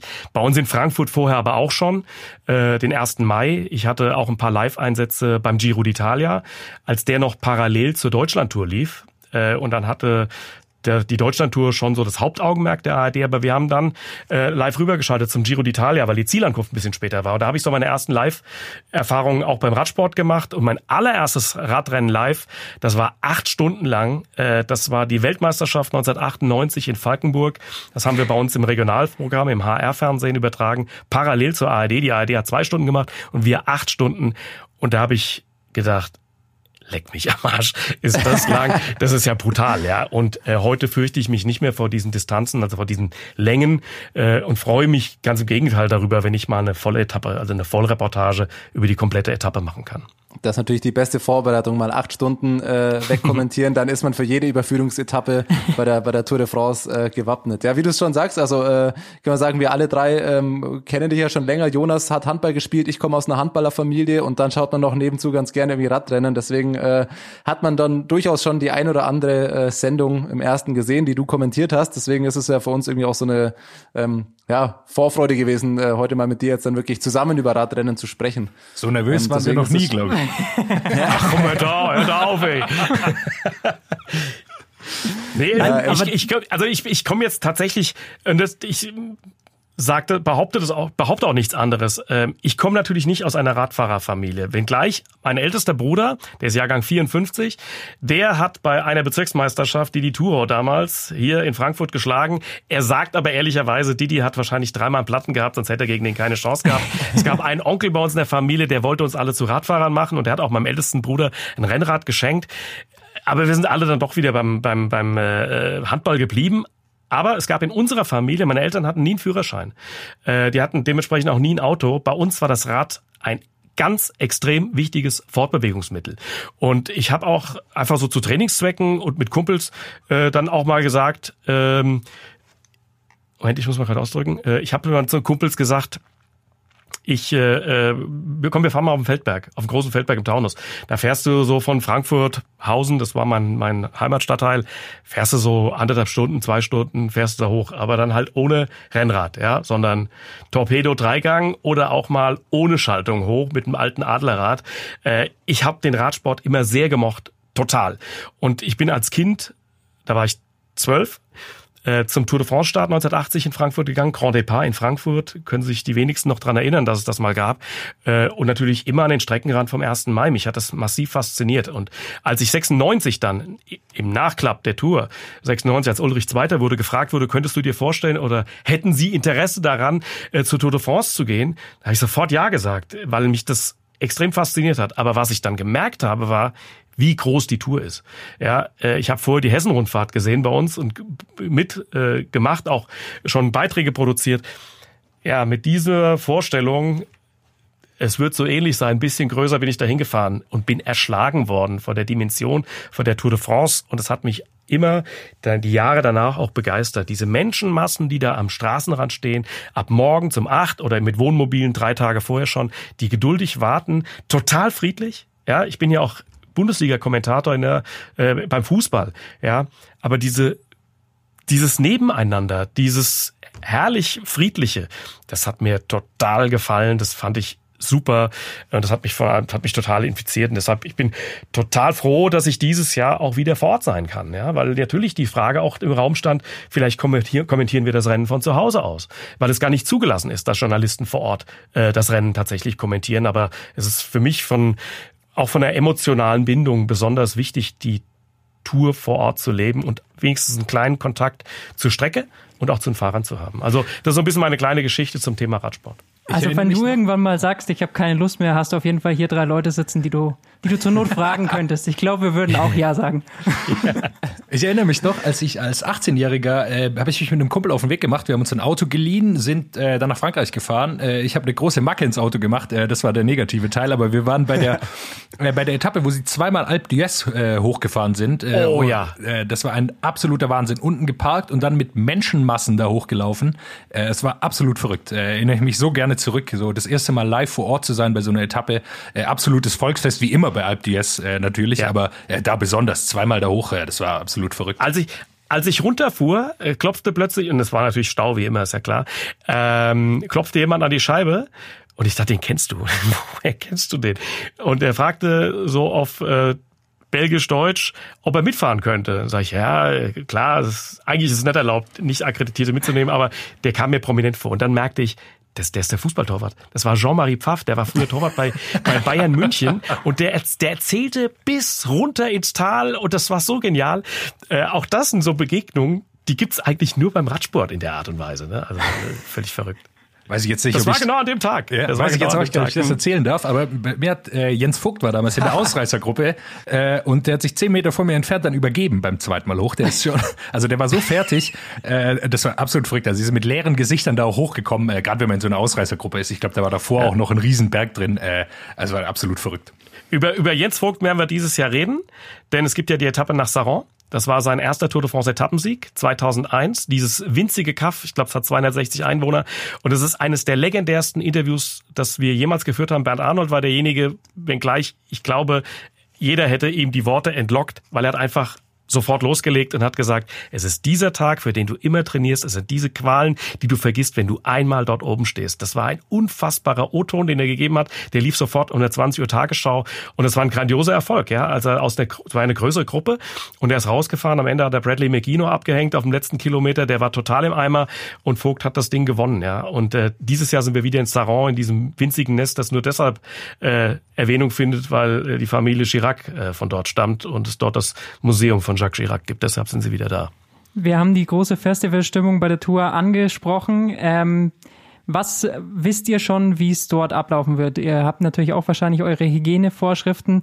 Was Ja. erwartest du, wenn du auch jetzt auf deine letzten über 20 Jahre Tour zurückschaust und diese Erlebnisse so schilderst und diese Gänsehaut? Glaubst du, ähm, es ist dieses Jahr so ein bisschen Ernüchterung auch dabei?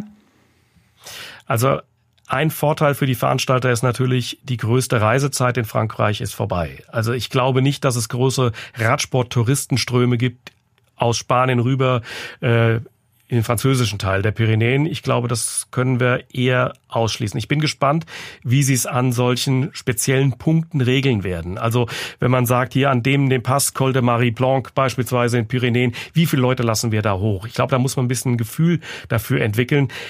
Es gibt diese richtig ganz prominenten Hotspots haben wir natürlich dieses Jahr nicht. Es geht nicht zum Mont Ventoux, wir sind nicht in Alpe d'Huez, wir fahren weder über den Galibier noch über den Tourmalet.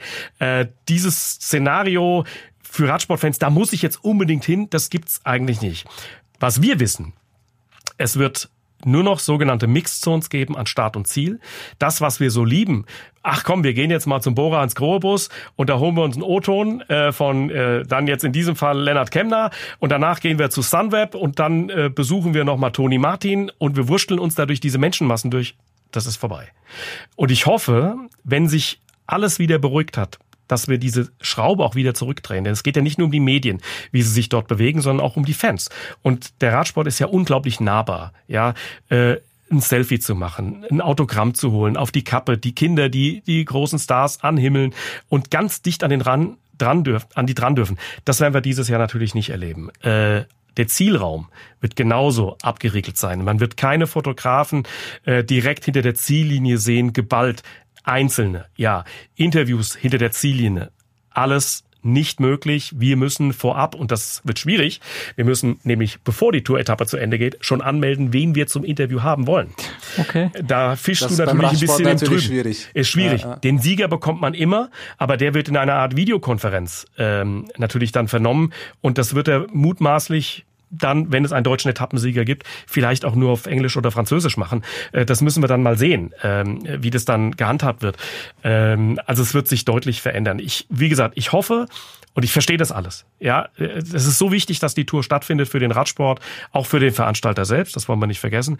Aber ich hoffe, wenn sich die, wird die gesundheitliche Lage wieder ändert, dass wir dieses Rad wieder zurückdrehen, dass der Radsport dieses nahbare Element behält, dass er, dass die, die Fahrer theoretisch angefasst werden können. Das ist das große Plus des Radsports gewesen immer.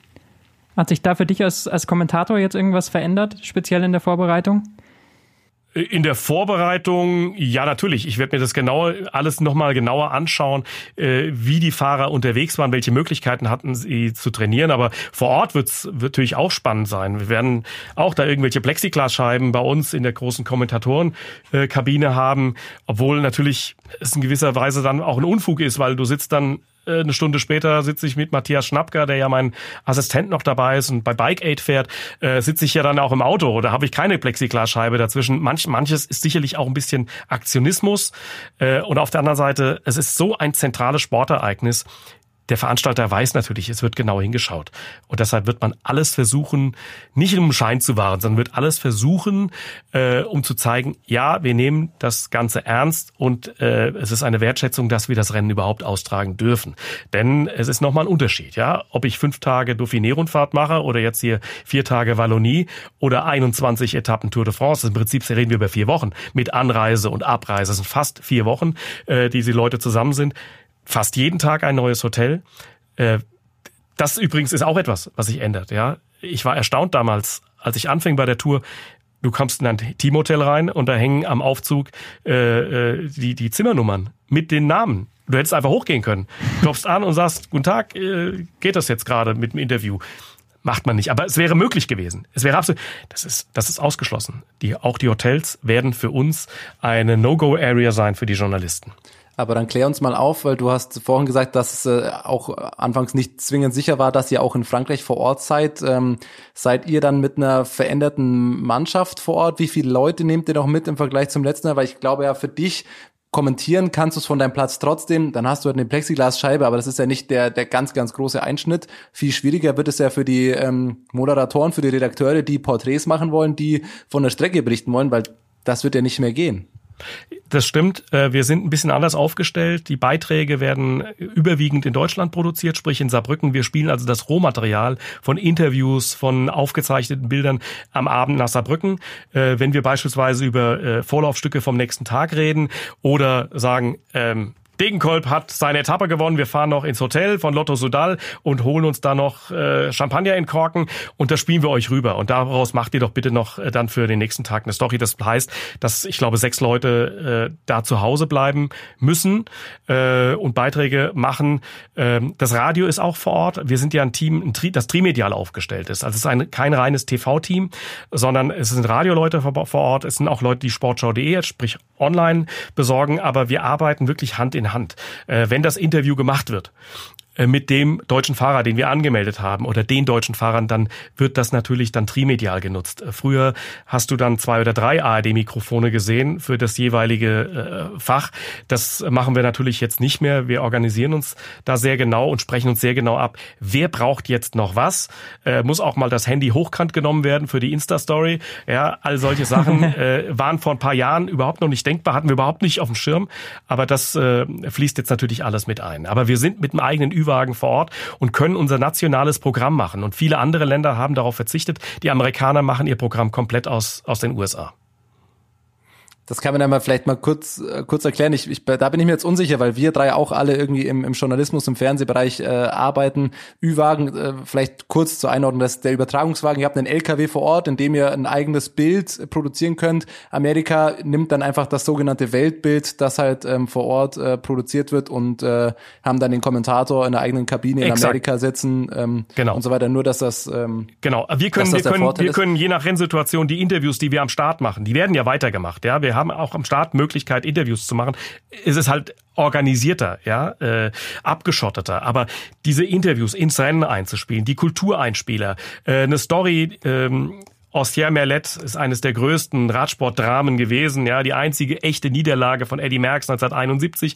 Da haben wir eine Story, die muss ins Rennen reingespielt werden äh, und deshalb nennen wir das dann nationales Programm und das kannst du eigentlich nur über äh, eine eigene Regie vor Ort so lösen. Oder wenn Bernd Arnold wieder auf dem Motorrad sitzt. Ist er dieses Jahr dabei? Bernd ist natürlich dabei, weil er ist natürlich unsere Multifunktionswaffe in Sachen Sprachen. er spricht ja perfekt Italienisch, er spricht sehr gut Spanisch, Französisch spricht er auch sehr gut, Englisch spricht er sowieso und Deutsch äh, hat er nur einen leichten fränkischen Einschlag. Also, aber, aber darf er auf dem Motorrad wieder mitfahren? Nee, das ist, das ist zum Beispiel etwas, äh, was weggestrichen wurde, was aus der sogenannten Rate Card des Anbieters rausgeflogen ist. Man versucht alles zu minimieren, äh, mhm. was an zusätzlichem Aufwand auf die Strecke kommt. Äh, äh, Live-Positionen hinter der Siegermuschel, die man mieten kann. All das ist weg und äh, auch nicht das äh, Mikrofon, so wie du es jetzt gerade hältst, kann der Reporter dem dem äh, dem dem Fahrer nicht so unter die Nase halten. Das muss mit einer zwei Meter langen Tonangel und abgedeckt mit Plastik passieren.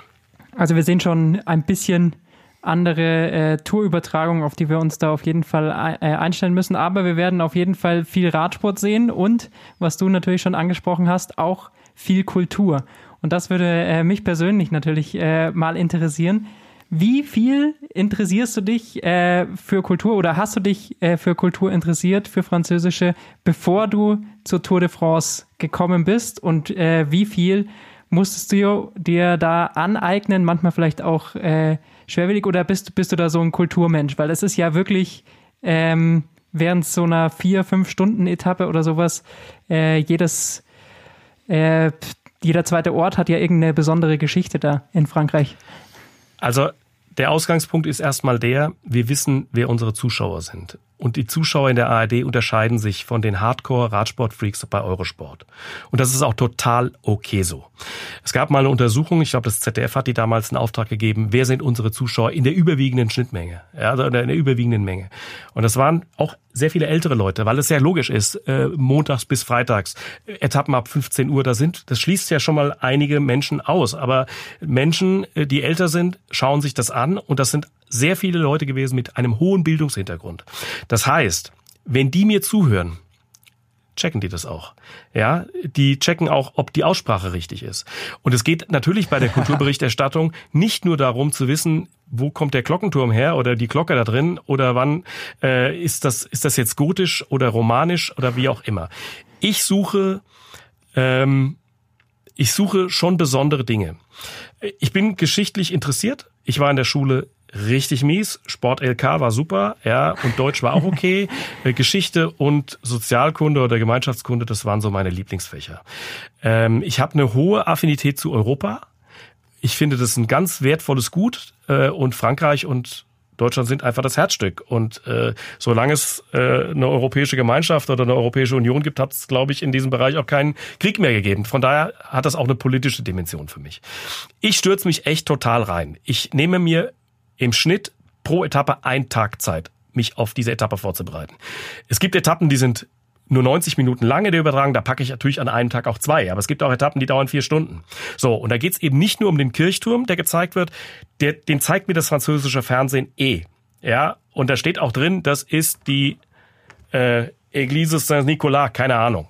So, jetzt entdecke ich aber in diesem Ort, ich mache ein Beispiel, gestern, 13. Etappe vorbereitet, komme durch einen kleines, kleines Kaff, Saint, hm, Name jetzt vergessen, ist aber egal. Ich war auf der Homepage dieses Ortes, die haben 680 Einwohner und dann schreiben die, äh, willkommen bei uns, falls Sie sich für unsere Geschichte interessieren. Wir hatten mal einen Arm äh, Armeegeneral im Ersten Weltkrieg, wir hatten einen Schriftsteller und wir hatten Sheila, die Sängerin. So, da wurde ich natürlich neugierig. Wer ist denn die Sheila? So, die Sheila war eine, tatsächlich eine, äh, eine, eine Sängerin in den 60er Jahren, die in den 70ern dann auf Disco gesetzt hat. Produziert von Nile Rodgers, einem der größten Disco-Produzenten ever. So, und die hat voll eingeschlagen. Ende der 70er Jahre war natürlich damals äh, in einer ganz bekannten Pop-Sendung im deutschen Fernsehen, im Musikladen. Da habe ich das gefunden natürlich, ja. Das Ding spielen wir ein. Sowas, an, an sowas habe ich Spaß. Und bis ich das hatte, war eine Viertelstunde rum für ein Kaff, ja, also für einen Ort. Äh, und wenn es nicht zustande kommt, weil es nämlich in dem Ort dann vielleicht einen Sturz gibt, dann war es für einen Mülleimer. Aber ich hab's zumindest. Arret, das ist ein kleines äh, Nest in den Pyrenäen. 1967 unglaublich erfasst worden von einem Erdbeben. Es hat den Ort gleich gemacht. Und der spätere Staatspräsident Jacques Chirac, der war damals da und leitete die Aufbaumaßnahmen. Sowas zu entdecken und dann vielleicht auch noch das Original-Bildmaterial zu finden in den Archiven, das gab es sogar in der Tagesschau 1967. Äh, sowas finde ich dann interessant. Und das ist der Querschnitt. Ja, also also das bereitest tatsächlich mal, du selbst vor. Du hast ja, nicht einen ja. äh, einen Pool von von Leuten, der dir die Kultur Nein. da vorbereitet. Krass. Nein, Nein das mache ich alles alleine. Aber ich habe äh, so digital bin ich dann mittlerweile auch aufgestellt. Ich habe mir alle Kulturvorbereitungen seit meiner ersten Tour 2006 aufgehoben und ich bereite mich vor mit einem großen Michelin-Atlas. Und in den Michelin-Atlas kommen jedes Jahr neue Farben rein. Ähm, und deswegen sehe ich natürlich, Grand Colombier ist so ein Ding, ja. Da waren wir jetzt zweimal. Das habe ich schon zweimal kommentiert. Da hole ich mir natürlich meine Dateien auch wieder raus. Ja, das muss ich nicht nochmal neu raus. Äh, der Pass bleibt der Pass und Kylose bleibt Kylose, ja. Also ähm, da hole ich mir natürlich dann schon mal meine Sachen, ziehe ich mir wieder rein und bin froh, dass ich alles aufgehoben habe. Aber mir macht das riesigen Spaß. Und das passiert parallel. Es gibt die drei Säulen, die Strecke mit der Kultur, natürlich das Wichtigste, die 176 Fahrer, ja, auf die vorbereitet zu sein, aber das kann man auch aktuell machen, weil du rechnest nicht mit jedem, dass er in der Spitzengruppe ist. Du musst nicht von jedem den total langen Lebenslauf haben, sondern du weißt schon genau, wer ist denn in der Helferrolle, wer ist ein, Anfahrer. Äh, die erscheinen ja kaum im Bild, ja. Und dann kann man es auch aktuell sich noch ranholen, wie ist die Konstellation einer Spitzengruppe. So, und das dritte Segment, die dritte Säule, ist natürlich diese große Historie der Tour de France und alles, was da eine Rolle gespielt hat. Und ich weiß, dass man das Wort Doping ungern hört, aber es hat meine Zeit bei der Tour natürlich auch intensiv begleitet. 98, meine zweite Tour de France, ey, da haben wir im Schützengraben gelegen und gewartet, bis, Jacques, äh, bis wir Virank und die Festina-Jungs alle wieder rauskamen. Und es hat uns jahrelang begleitet und uns auch die Laune vermiest. Äh, das muss man natürlich auch sagen. Wie hast du da die Faszination dann beibehalten? Weil es gibt ja schon sehr viele Journalisten, äh, hier Burkhardt zum Beispiel, der SZ, äh, Journalist, mit dem du auch neulich in der NDR-Doku zusammen zu sehen warst, der sagt ganz klar, er hat mit dem Radsport abgeschlossen, hat da früher auch eine große Faszination gehabt. Wie hast du die behalten über diese Doping-Generationen hinweg? Also wenn es die anderen alle scheiße finden, muss ich es ja noch lange nicht scheiße finden. Das ist ja, ich meine, wir sind ja in erster Linie mal als Journalisten da. Wir müssen das ja einordnen und bewerten und äh, am besten vor Ort und nicht äh, äh, nur alles lesen, was, was andere schreiben. Äh, natürlich wurde ich da auch für Kommentare im Jahr 2006 bei meiner ersten Tour de France, als Ulrich und Co. ausgeschlossen wurden und meine Enttäuschung gewaltig war. Die wurde noch größer dann äh, bei den Fällen von Sinkewitz und, und Schumacher, weil das war dann wirklich der letzte Tropfen, den es noch gebraucht hat. Natürlich wurden wir da auch angegangen als Kommentatoren, wenn wir uns dann, äh, äh, wenn wir eine Meinung geäußert haben. Aber äh, es ist nicht nur, es geht nicht nur darum, einen zum Sieg zu brüllen und zu jubeln, sondern das Ganze zusammen. Ja, diese drei Säulen äh, haben für mich weiterhin eine eine Faszination und ich freue mich immer riesig auf die Tour de France. Aber was hat das mit dir gemacht? Hat es dein, dein Arbeits, äh, hat es, wie hat es deine Arbeitsstimmung verändert, wenn du sagst, du dein erster Arbeitstag war, wie Ulrich ins gelbe Trikot gefahren ist, dann wächst man natürlich auch mit einer Euphorie, mit einer Begeisterung in den Job rein und dann Total. passiert direkt sowas. Wie, wie weit hat es dann äh, deine Betrachtung auf das Ganze verändert? Also 1998 habe ich natürlich äh, das Märchen geglaubt, der Festina-Skandal. Das war natürlich ein blanker Unsinn, das ganze Feld war verseucht. Aber ich habe es damals noch so geglaubt und wir haben es auch genauso analysiert. Daraus habe ich natürlich eine Menge gelernt. Genauso schaue ich mir heutzutage ähm, die Vita eines jungen Fahrers, der sehr schnell nach oben kommt, sehr genau an. Wo ist der denn groß geworden? Wie ist der sozialisiert worden? Sind diese, diese, diese Leistungssprünge nachvollziehbar? Äh, damit setze ich mich heutzutage natürlich ganz anders auseinander, als es vielleicht vor 15 Jahren der Fall war. Ähm, man braucht sehr lange, äh, um die Tour de France zu verstehen um zu sehen, wie kann ich mich dort bewegen. Und man braucht mindestens genauso lang, um den Radsport zu verstehen, äh, um auch eine gewisse Vertrauensbasis zu haben, äh, sei es auch zum sportlichen Leiter, äh, zu Fahrern auch, äh, bis die merken, der ist nicht ungerecht, der hat zwar eine Meinung, aber er ist äh, gerecht in der in der in der in der in der Beurteilung. Ähm, ich habe also es hat wirklich lange gedauert, muss ich ganz ehrlich sagen, und es gab echt Auf und Abs. Uns gibt's jetzt erst ein Jahr, wir haben noch gar keinen so direkten Draht zu den ganzen äh, Tour-Teamchefs. Äh, äh, was hast du mitbekommen von der Strecke? Was, wie, wie sprechen die Tourchefs darüber? Äh, was sagen die dazu? mit denen habe ich mich, was die diesjährige Tour angeht, noch nicht auseinandergesetzt. Ähm, das kommt noch, weil es wird persönliche Begegnungen ja dann doch irgendwie geben. Das ist ein Thema, das bespreche ich tatsächlich dann in der letzten Woche. Ja, desto näher es drauf zugeht, desto mehr beschäftige ich mich dann auch um den direkten Dialog. Ich hoffe, dass ich jetzt demnächst noch einen Termin, wenn er jetzt zurückkommt von der Wallonie, mit John Degenkolb, der wohnt ja in meiner Nähe, äh, dass ich mich mit ihm mal treffe. Ich bin verabredet schon zum Telefonat mit Toni Martin. Das ist ja einer, der sich mit so Strecken unheimlich gut auskennt, auch der sich sehr akkurat vorbereitet und genau weiß, was auf ihn zukommt. Und dann gibt's natürlich dann auch die sportlichen Leiter. Es gibt Leute, die kenne ich sehr gut, wie Jens Zemke, zu dem ich eine persönliche Verbindung habe durch unsere äh, Väter, die sich sehr gut kennen äh, und den ich als Radsportler auch schon erlebt habe bei seinen unzähligen Teilnahmen am, am 1. Mai-Rennen. Äh, diesen, diesen Dialog gibt's noch. Also das habe ich jetzt momentan noch nicht so parat. Momentan verlasse ich mich vor allem auf das, was geschrieben wird, aber vor allem auch das, äh, was ich mir selbst vorbereite und mir anschaue.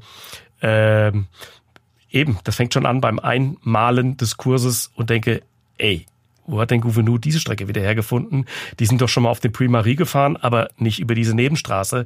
Äh, da muss man schon sehr genau hinschauen, um zu erkennen, die Feinheiten, da hat sich noch mal was verändert. Früher hat man gesagt, äh, es gibt nur einen Weg auf diesen Berg. Nee, der findet garantiert noch mal einen zweiten. Wir haben, äh, ich wollte natürlich einfach ein bisschen profitieren von den Insidern, äh, die du oder die, die die ARD hat. Äh, ich weiß noch, wir haben hier ein Interview mit Simon Geschke äh, geführt, haben so kurz äh, so, wie es bei der Tour de France aussieht. Äh, da hat er gesagt, hat er sich noch gar nicht angeschaut. Äh, auch Fahrer äh, bereiten sich, glaube ich, relativ spät dann oder oft. Das stimmt, das stimmt. Relativ spät stimmt. darauf vor. Ähm, ja, da war ich auch überrascht übrigens, ja, äh, als dass, dass da manche sagen, nö, weiß ich nicht. Äh, die, die Streckenkenntnis ist natürlich, die Sprinter schauen sich sehr genau an, aber das hat sich ja auch verändert. Früher ist ein Marcel Wüst äh, zu jeder Sprintetappe hingefahren. Ja, heute gucken sie sich Google Street View an oder, oder der sportliche Leiter schickt ein Video in die Gruppe. Äh, es gibt ja vielfältige Dinge, aber bei den Klassementfahrern, ich meine, die machen immer noch genaue äh, Streckenvisite. Äh, Buchmann, Kemner waren ja gemeinsam in den Alpen beispielsweise unterwegs und haben sich das genau angeschaut. Ja, die, klar, die schauen sich alles nochmal genauer an. Ähm, wie ich habe so ein bisschen das Gefühl, wir hatten letztes Jahr schon die These, dass die Tour-Veranstalter äh, ein bisschen gegen Ineos arbeiten äh, und versuchen, alles möglich zu machen, damit die nicht gewinnen. Jetzt könnte es dieses Jahr sein, dass es rein sportlich schon nicht, schon nicht klappt. Aber hast du auch das Gefühl, dass die, die Tour dieses Jahr wieder in so eine Richtung geht? Ja, ich bin mir ganz sicher, dass sie alles dafür tun, dass man Franzose gewinnt. Ja, also äh, äh, das haben sie schon ein paar Mal ganz gut eigentlich hinbekommen. Äh, und ich muss ganz ehrlich sagen, wenn es dieses Jahr nicht klappt, dann ja, also sie haben alles eliminiert, was den Franzosen nicht gut getan hat. Es gibt kein Mannschaftszeitfahren mehr. Ja, es gibt kein, Berg, kein, kein, kein 50 Kilometer flaches Zeitfahren, das, äh, über das sich Toni Martin früher immer gefreut hat. Also sie haben im Prinzip alles eliminiert, äh, was den Franzosen wehgetan hat. Jetzt muss Thibaut Pinot eigentlich nur durch die Tür gehen hört sich so banal an und ist natürlich auch Quatsch, aber eigentlich tun sie vieles dafür, finde ich schon, äh, um verschiedenen Charakteren von Fahrern eine Chance zu bieten, die Tour zu gewinnen. Und das ist ja in diesem Jahr nochmal ganz besonders, weil man hat es im letzten Jahr dann probiert, indem man diese äh, hohen Berge eingebaut hat, um äh, da vielleicht und diese vielen langen Berge, um da vielleicht Ineos äh, bisschen mürbe zu machen, dass die da ein bisschen auseinanderbrechen. Das hat auch ein bisschen funktioniert. Problem war nur, dann hatten die halt plötzlich einen Bernal, der halt genau diese hohen Berge liebt. Und jetzt dieses Jahr ist genau die Kehrtwende. Ich glaube, wir fahren ein einziges Mal über 2000 Meter. Ja, stimmt. Stimmt. Äh, ich habe das, das, das Reglement von der diesjährigen Tour de France noch gar nicht gesehen. Im letzten Jahr war es ja so, dass es nur doppelte Bergpunkte gab bei, äh, bei Pässen über 2000 Meter. Haben wir aber kaum. Ne? Also wir haben Col de la Lose noch mit 2370, ist ja eine der höchsten Bergankünfte überhaupt in der Geschichte der Tour de France. Äh, aber ansonsten äh, relativ flach. Ich weiß gar nicht, ob es also wie gesagt, ich habe das, das Klassement habe ich jetzt, äh, das Reglement habe ich jetzt noch nicht in der Hand gehabt, wie sie das dieses Jahr regeln. Äh, regeln. Ähm, du musst wieder ein kompletter Fahrer sein, ne? Also musst auch wieder sehr gut runterkommen. Äh, nach Larens musst du abfahren, ist nicht ganz so kompliziert, glaube ich, aber Ludovier en Valais, da geht's richtig zur Sache. Vom Peresur runter also gesucht ist der komplette Radfahrer, der nicht unbedingt eine gute Mannschaft im Kreuz haben muss fürs Mannschaftszeitfahren und keiner ist jetzt wirklich, muss der Superheld sein im Zeitfahren. Und für die Sprinter ist es dafür natürlich äh, umso schwerer. Also richtig reine Sprintetappen, Überführungsetappen sind äh, in diesem Jahr auch irgendwie Fehlanzeige. Also es ist generell ähm, so ausgelegt, dass am Anfang ist der Start in, in Nizza, dann geht es ganz kurz in die Alpen, äh, rüber in die Pyrenäen. Da gibt es allerdings dieses Jahr nur, nur zwei Etappen und dann wird sehr Ja, viel im der, Zentralmassiv wir, haben, gefahren. wir haben dazwischen die ja, wir haben dazwischen die Cevennes. Wir haben den Monte Igual dazwischen. Ja, und äh, von daher, also wenn du noch eine dritte Pyrenäen-Etappe gemacht hast, dann hättest du gleich äh, sagen können, wisst ihr, dieses Jahr geht's nur ums Bergtrikot. Alle anderen Wertungen schaffen wir ab. Den, wir dürfen die, die, die, diese Mittelgebirge, was da noch passiert, auch dann im, im Teil nach dem ersten Ruhetag, wenn es dann rübergeht, nach Saran, in die Auvergne, das ist ja brutal schwer. Äh, da habe ich jetzt gerade äh, nicht, nicht genau auf dem Schirm, wie viel Höhenmeter auf dieser einen Etappe gemacht werden Richtung Puy-Marie. Aber das ist brutal. Da gibt's Zweier, da gibt's sieben Bergwertungen in einer Etappe und die meisten sind Kategorie 3, 2, 1. Ja, also das ist richtig heftig. Ähm, Mittelgebirge, Jura, ja, Colombier gehört ja noch nicht mal zu den Alpen dazu. Grand Colombier ist, ist Jura. Äh, das sind gewaltige Herausforderungen. Das ist unfassbar, ja. Ich will jetzt nicht als der größte Streber, der hier alle Zahlen äh, auswendig hat. Ich habe hier das Heft vor mir von der Tour de France. Ja. Deshalb weiß ich, dass Da es steht, da steht drin. Jonas, 4400 Jonas, hör auf, dich raus, hör auf, dich rauszureden. Du bist der größte Streber mit den Zahlen. Das ist aber auch vollkommen okay. äh, 4400 Höhenmeter sind es auf der Etappe. Ähm, Siehste, Wahnsinn, oder? Ja, äh, das ist, äh, also da wird so viele Steigungen geben und, Und das, das, das Sag gilt mal, als wann die ist, Mittelgebirge, dass, ne? Das gilt dass man als sich das Mittelgebirge. eintragen kann. Für alle, die jetzt, normalerweise, ich höre mir dann sowas an und hole meinen Kalender raus und trage mir das ein. Jonas, gib mal ein Datum noch dazu. 13. Etappe. 13. Etappe. Einen Moment, finde ich raus für euch. Da hören wir auch noch, da wo wir auch noch den Disco-Hit hören. Das ist Ey, dann Mensch. der. Ja, Ja, das ist die die, muss ja, ich mir das dann ist anschauen. Le Monte. Guck mal nach, guck mal nach, äh, Le Monte. L-E-M-O-N-T-E-I-L geschrieben. Ich Ich habe mir vorhin schon gedacht, die 13. Etappe, die muss ich mir eindeutig eintragen im Kalender, weil den Disco-Hit, den will ich unbedingt hören. Und jetzt kommen da noch die ganzen Bergwertungen dazu. Das wird ja, das wird ein Fest. der Song 11. heißt September Spacer. Der Song heißt Spacer. Ja, 11. 1979. September ist ein Freitag, ein Traum. Ja Mensch, da weiß ich, was ich an dem Freitag mache.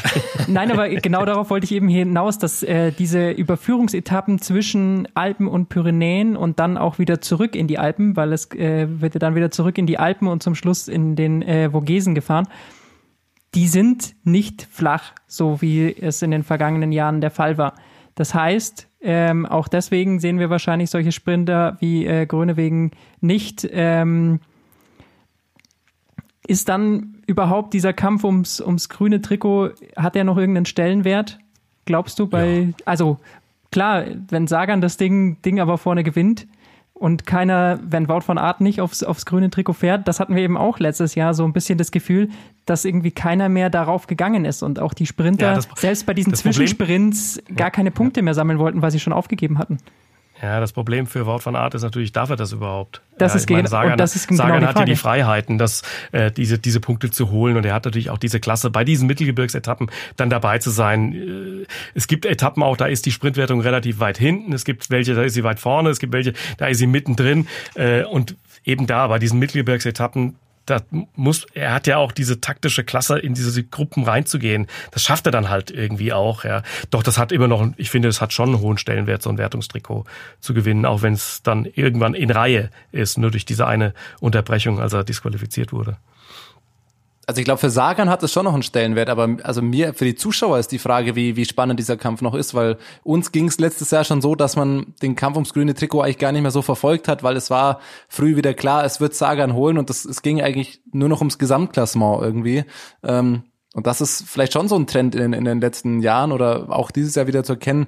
Also der, der, der Kampf um das grüne Trikot wird nicht so spannend anzuschauen für den Zuschauer. Nee, nee.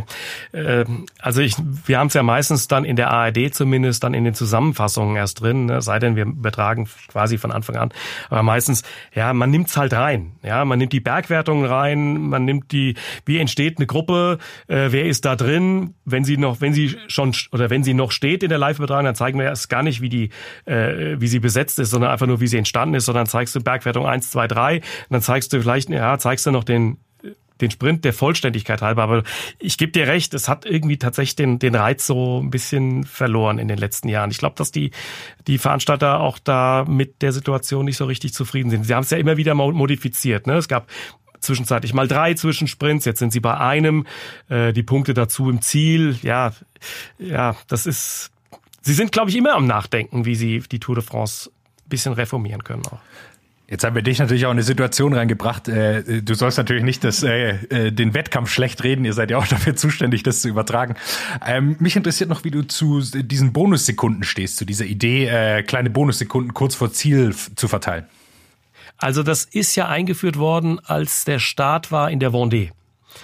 Ja, und da machte das für auf mich einen großen Eindruck. Äh, da wurde richtig, da ging's richtig ab und deswegen fand ich das eigentlich, fand ich das eigentlich gut. Das hat's spannend gemacht in der Anfangsphase des Rennens, an den ersten Tagen. Irgendwann wird's natürlich ja, ich will nicht sagen überflüssig, äh, aber gerade äh, in der am Anfang der Vendée, ich war da nämlich auch sehr gespannt, das war ja immer alles sehr, sehr knapp vor Ziel, ne? Äh, wenn sie dann diese Bonussekunden rausgehauen haben, 3, 2, 1. Äh, ich fand, das hat das Ganze sehr lebendig gemacht und hat natürlich auch gezeigt, wie hoch der Stellenwert ist, dann äh, mal ein gelbes Trikot über diese Variante zu holen und wenn es nur einen Tag in der Familie bleibt. Dann würde ich sagen, äh, schauen wir noch mal auf die. Oder, oder die, ich, ich hake ganz kurz mal ein. Oder meinst du jetzt die Bonussekunden im Ziel? Also es gab ja, nee. wir müssen ja unterscheiden. Es gibt ja diese, diese einzelnen kleinen, die 3, 2, 1 Sekunden und natürlich die Bonifikationen im Ziel. Das muss man ja unterscheiden, ist ja logisch. Ja. Ne? Nee, also Bonussekunden im Ziel. Äh, fürs Ziel wird immer gesprintet. Äh, ich glaube, das ist gar nicht so spannend. Natürlich ist es relevant, wenn, wenn man da mal drei Sekunden holt, aber ich glaube, diese, diese Bonussekunden so an kleinen Anstiegen, fünf, sechs Kilometer vor dem Ziel, machen es nochmal attraktiver, weil das auch Fahrer belohnt, die nochmal eine Attacke fahren wollen. Genau. Dann würde ich sagen, gehen wir es mal so ein bisschen äh, chronologisch von vorne durch. Wir haben so einen groben Überblick ähm, äh, schon angesprochen. Was äh, sind die Schlüsseletappen in der ersten Woche? Es geht los in Nizza. Auf der ersten Etappe sogar noch relativ sprinterfreundlich für diese Tour de France. Also könnte es sehr gut sein, dass wir doch einen Sprinter dann am Ende im gelben Trikot sehen. Das würde ich Ihnen auch gönnen ganz ehrlich, weil das wird der einzige Tag sein, an dem einer das gelbe Trikot hat. Also das würde ich Ihnen wirklich gönnen. Äh, ich hätte mir wirklich gewünscht, dass gar keine Bergwertung da drin vorkommt. Das äh, hätten die Jungs verdient gehabt. Aber normalerweise sollte man davon ausgehen. Aber wenn du die Highlights ansprichst, klar, zweite Etappe, geht's richtig hoch. Ähm, da begegnen wir Streckenabschnitten, die viele äh, Motorsportbegeisterte von der Rallye Monte Carlo kennen. Äh, dann natürlich legendär Ancien Mellet, ich habe vorhin das schon mal angesprochen, ja, die Etappe Geschichte mit Eddie Merckx. Ja, äh, Etappe 4, diese, diese grandiose Auseinandersetzung damals von Luis Ocaña und äh, Eddie Merckx. Und dann Montegual. Ja, in Seven. Das ist alles noch erste Woche. Das heißt, wir haben drei richtige, drei richtige Bretter äh, äh, in den ersten Tagen. Also, also Etappe 2, 4, 6. Das sind, mhm, genau. das sind die großen. Und auf der zweiten Etappe sind ja zwei Bergwertungen mittendrin und die vierte Etappe hat ja dann schon eine Berg, Bergzielankunft mit einem Berg der ersten Kategorie. Du hast es vorhin angesprochen, es gibt ja für viele den Reiz, das gelbe Trikot zumindest mal ein paar Tage zu tragen, ähm, wenn man es nicht nach Paris tragen wird. Das ist ja für manche komplett utopisch oder für die wenigsten ist es realistisch. Wen, wen wird man da dieses Jahr sehen, wenn du in der vierten Etappe schon so eine Bergankunft hast? Das ist, denke ich, für viele ein Anreiz, da direkt in der ersten Woche mal Vollgas zu geben, dass ja. man es zumindest ein paar Tage mal tragen kann. Ja, ich finde, die, die Diskussion wird dann aber vor allem interessant, wenn einer der Favoriten äh, möglicherweise ins gelbe Trikot fährt und die Mannschaft will es wieder loswerden. Ja, dass dann so ein taktisches Ding anfängt und sagt, ey, wir können ja das Ding nicht bis, bis Paris verteidigen, das ist ja ausgeschlossen. Also lass dann bei diesen Überführungsetappen oder lass zum Mont Egual mal eine Gruppe ankommen. Wir setzen da nicht nach und lass ihn doch mal äh, fünf, acht oder zehn Minuten und dann sollen sie mal sehen, wie sie das Ding durch die Pyrenäen und dann durch die Auvergne tragen.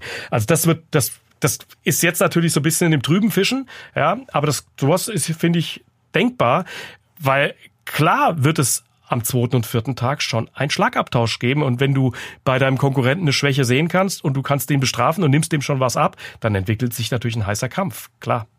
Ich wollte gerade sagen, weil ich glaube, das wird für die großen Fahrer mit die, die größte Aufgabe werden in der ersten Woche, da schon nicht zu viel Zeit zu verlieren. Natürlich äh, will man jetzt nicht direkt äh, schon eine große Führung rausfahren und das gelbe Trikot zu früh holen und so weiter, aber du musst auf Etappe 4 in der Bergwertung schon aufpassen, dass du da nicht schon Sekunden, Minuten verlierst. Ja, genau das ist der Punkt. Also es ist so eine Chance da, dass man vielleicht dann auch wieder so eine Überraschung hat. Also auch wenn man Alaphilippe im Radsport selten als Überraschung äh, bezeichnen kann, aber so lange wie er letztes Jahr im äh, gelben Trikot war dann schon, könnte ich mir vorstellen, dass vielleicht dann so Leute wie Goya Matar, der jetzt super drauf ist oder sowas, da vielleicht die Chance nutzt, weil den eben doch nicht so viele auf der Rechnung haben, ähm, sich da vielleicht früh das gelbe Trikot zu holen, um da ähm, sich irgendwie dann auch so durchzubeißen. Also ich glaube, dass wir da vielleicht dann so ein paar Außenseiter-Attacken äh, schon sehen. Das entscheiden genau zwei.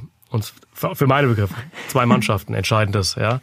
Das entscheiden Jumbo, Wismar und das entscheiden Ineos. Ähm, ob sowas zustande kommt.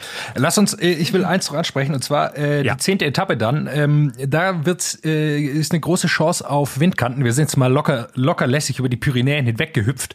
Äh, aber der will Ah, nach dem Ruhetag, ne? Ja, genau. genau. Äh, da ist eine Art von Windkante und wir haben in den letzten Jahren immer wieder gesehen, dass sehr, sehr viele Fahrer da jedes Mal drei, vier Minuten verlieren, was Ineos nie passiert ist. Ähm, äh, warum schätzt du, passiert es jedes Mal den kleineren Teams, sage ich mal, dass sie da vier, vier Minuten auf einmal wieder drauf bekommen?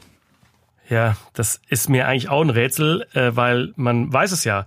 Ähm, in der Camargue gab's ja mal so ein Ding, ja, da äh, wurde das Ding, wurde es total auseinandergefahren und jeder wusste das. Das war mit Ansage. Ich kann es euch nicht erklären, warum es manchen äh, Fahrern oder manchen Teams dann doch passiert. Und auf der anderen Seite hat das ja auch was mit taktischem Geschick zu tun, wenn man so etwas ausnutzt und wenn ein sportlicher Leiter am richtigen Punkt das Go gibt und sagt, jetzt, jetzt ist der Punkt da, genau diese Stelle, äh, das können wirklich auch dann wirklich nur Rad, Radprofis äh, genau einschätzen. Ich erzähle mal eine kurze Geschichte, die hat auch mit Wind zu tun. Vor Jahren war ich mit Uwe Peschel unterwegs äh, bei einer Tour de France-Etappe, ich glaube, es war 2010. Äh, nach Verbier ging es da hoch. Und wir sind die Etappe hochgefahren durch diese äh, Serpentinen und sie haben an jeder Kurve angehalten. Und irgendwann hat Uwe gesagt, hier ist der ideale Punkt, hier gibt's Rückenwind. Wenn hier einer antritt, hat er eine echte Chance wegzukommen. Und ich habe diese Etappe auf diesen Punkt hin kommentiert und genau da ging Contador aus dem Sattel und hat die Etappe gewonnen.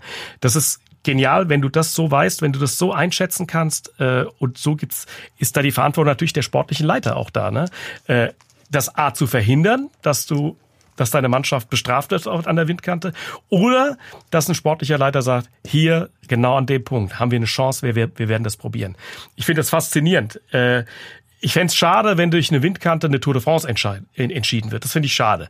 Aber ich finde es sehr legitim, es zu versuchen und äh, diesen Kampf zu sehen, ähm, auch dieses, dieses, dieser verzweifelte Kampf wieder ranzukommen. Ich finde es immer super, wenn es dann am Ende gut ausgeht. Ja, wenn alle total im Eimer sind, aber man hat es probiert. Das finde ich super, weil es auch optisch einfach geniale Bilder sind im Fernsehen. Ne? Äh, diese Windkante von oben zu sehen großartig. Ja, das, das Schöne ist ja auch immer, dass äh, das gar nicht so von dem reinen Druck aufs Pedal oder von Zeitfahrfähigkeiten abhängt, weil Nairo Quintana verliert da nie Zeit. Und der ist äh, eigentlich der Letzte, den man äh, denken würde, dass, ja. er, dass er da immer vorne ist. Aber er schafft es jedes Mal, äh, vorne zu sein. Ähm, lass uns eine Etappe noch von den Alpen anschauen. Welche, welche springt dir da entgegen? die du da noch auf dem Schirm ähm, hast? Ich habe eben schon gesagt, Grand Colombier gehört eigentlich zum Jura. Etappe man 15? Ja, man verortet es ein bisschen in die Alpen, weil, weil äh, Aix-les-Bains so nah dran ist, aber es gehört tatsächlich zum Jura, die finde ich total attraktiv. Äh, schmale Straßen, das wird optisch auch ein Highlight. Und dann natürlich Col de la Lose, äh, oberhalb von Meribel, diese Straße, die eigentlich eine Skipiste ist, jetzt so als der höchste Radweg Europas gilt manchmal frage ich mich, muss das eigentlich sein? Muss man jetzt da äh, noch Straßen teeren? Äh, lass das doch ein, ein Feldweg sein und lass da die Leute drüber wandern, da muss man da nicht hochfahren. Hat ein bisschen was von Gigantismus. Okay, wie gesagt, im Winter ist es eh eine Skipiste, da machst du jetzt auch nicht allzu viel kaputt, wenn wir wissen, wie im Sommer die Skigebiete aussehen. Ähm, ja, also ähm, das ist für mich eine super Etappe. Ich muss aber natürlich noch das, das Zeitfahren zur Planche de Belfi dranhängen. Ja, äh, das ist super. Das ist dann extrem schade, äh, wenn es dazu kommen sollte, dass da wenige Zuschauer sind. Das wäre sehr schade. Wobei zu Etappe 17 wurde noch, was du noch angesprochen hast, zu Col de la Los, muss man auch dazu sagen, da geht's davor auch schon den Col de, äh, de la Madeleine rauf. Also da hat ja. zwischendrin schon einen Berg der Or-Kategorie ja. und dann geht's nochmal äh, stabile 1700 Höhenmeter ähm, den Col de la Los rauf. Also das eine Etappe ist leider ein Mittwoch, also da für alle, die zuhören, lieber mal frei nehmen, weil die kann man sich, glaube ich, wirklich komplett anschauen. Da geht's ab ist immer dann die Frage. Meistens denkt man bei den Etappen, äh, wo es jetzt abgehen müsste, geht's dann gar nicht ab. Dann sparen sich alle doch irgendwie noch die Kräfte für die Tage danach. Aber ich glaube, äh, 17. Ja, Etappe. Da, da kommen nicht dann, mehr so viele, ja, genau. Da kommt nicht mehr so viel. Aber dann haben wir natürlich das, das Zeitfahren äh, Planche de Belfi. Es ist die vorletzte Etappe, äh, 36 Kilometern und dann äh, geht's nur noch einen Berg rauf. Wenn es ähnlich wird wie letztes Jahr, dass die Spitzengruppe bis zum Schluss zusammenbleibt, äh, kann man ganz vereinfacht sagen, die Top 3 an der Etappe sind die Top 3 in der Gesamtwertung?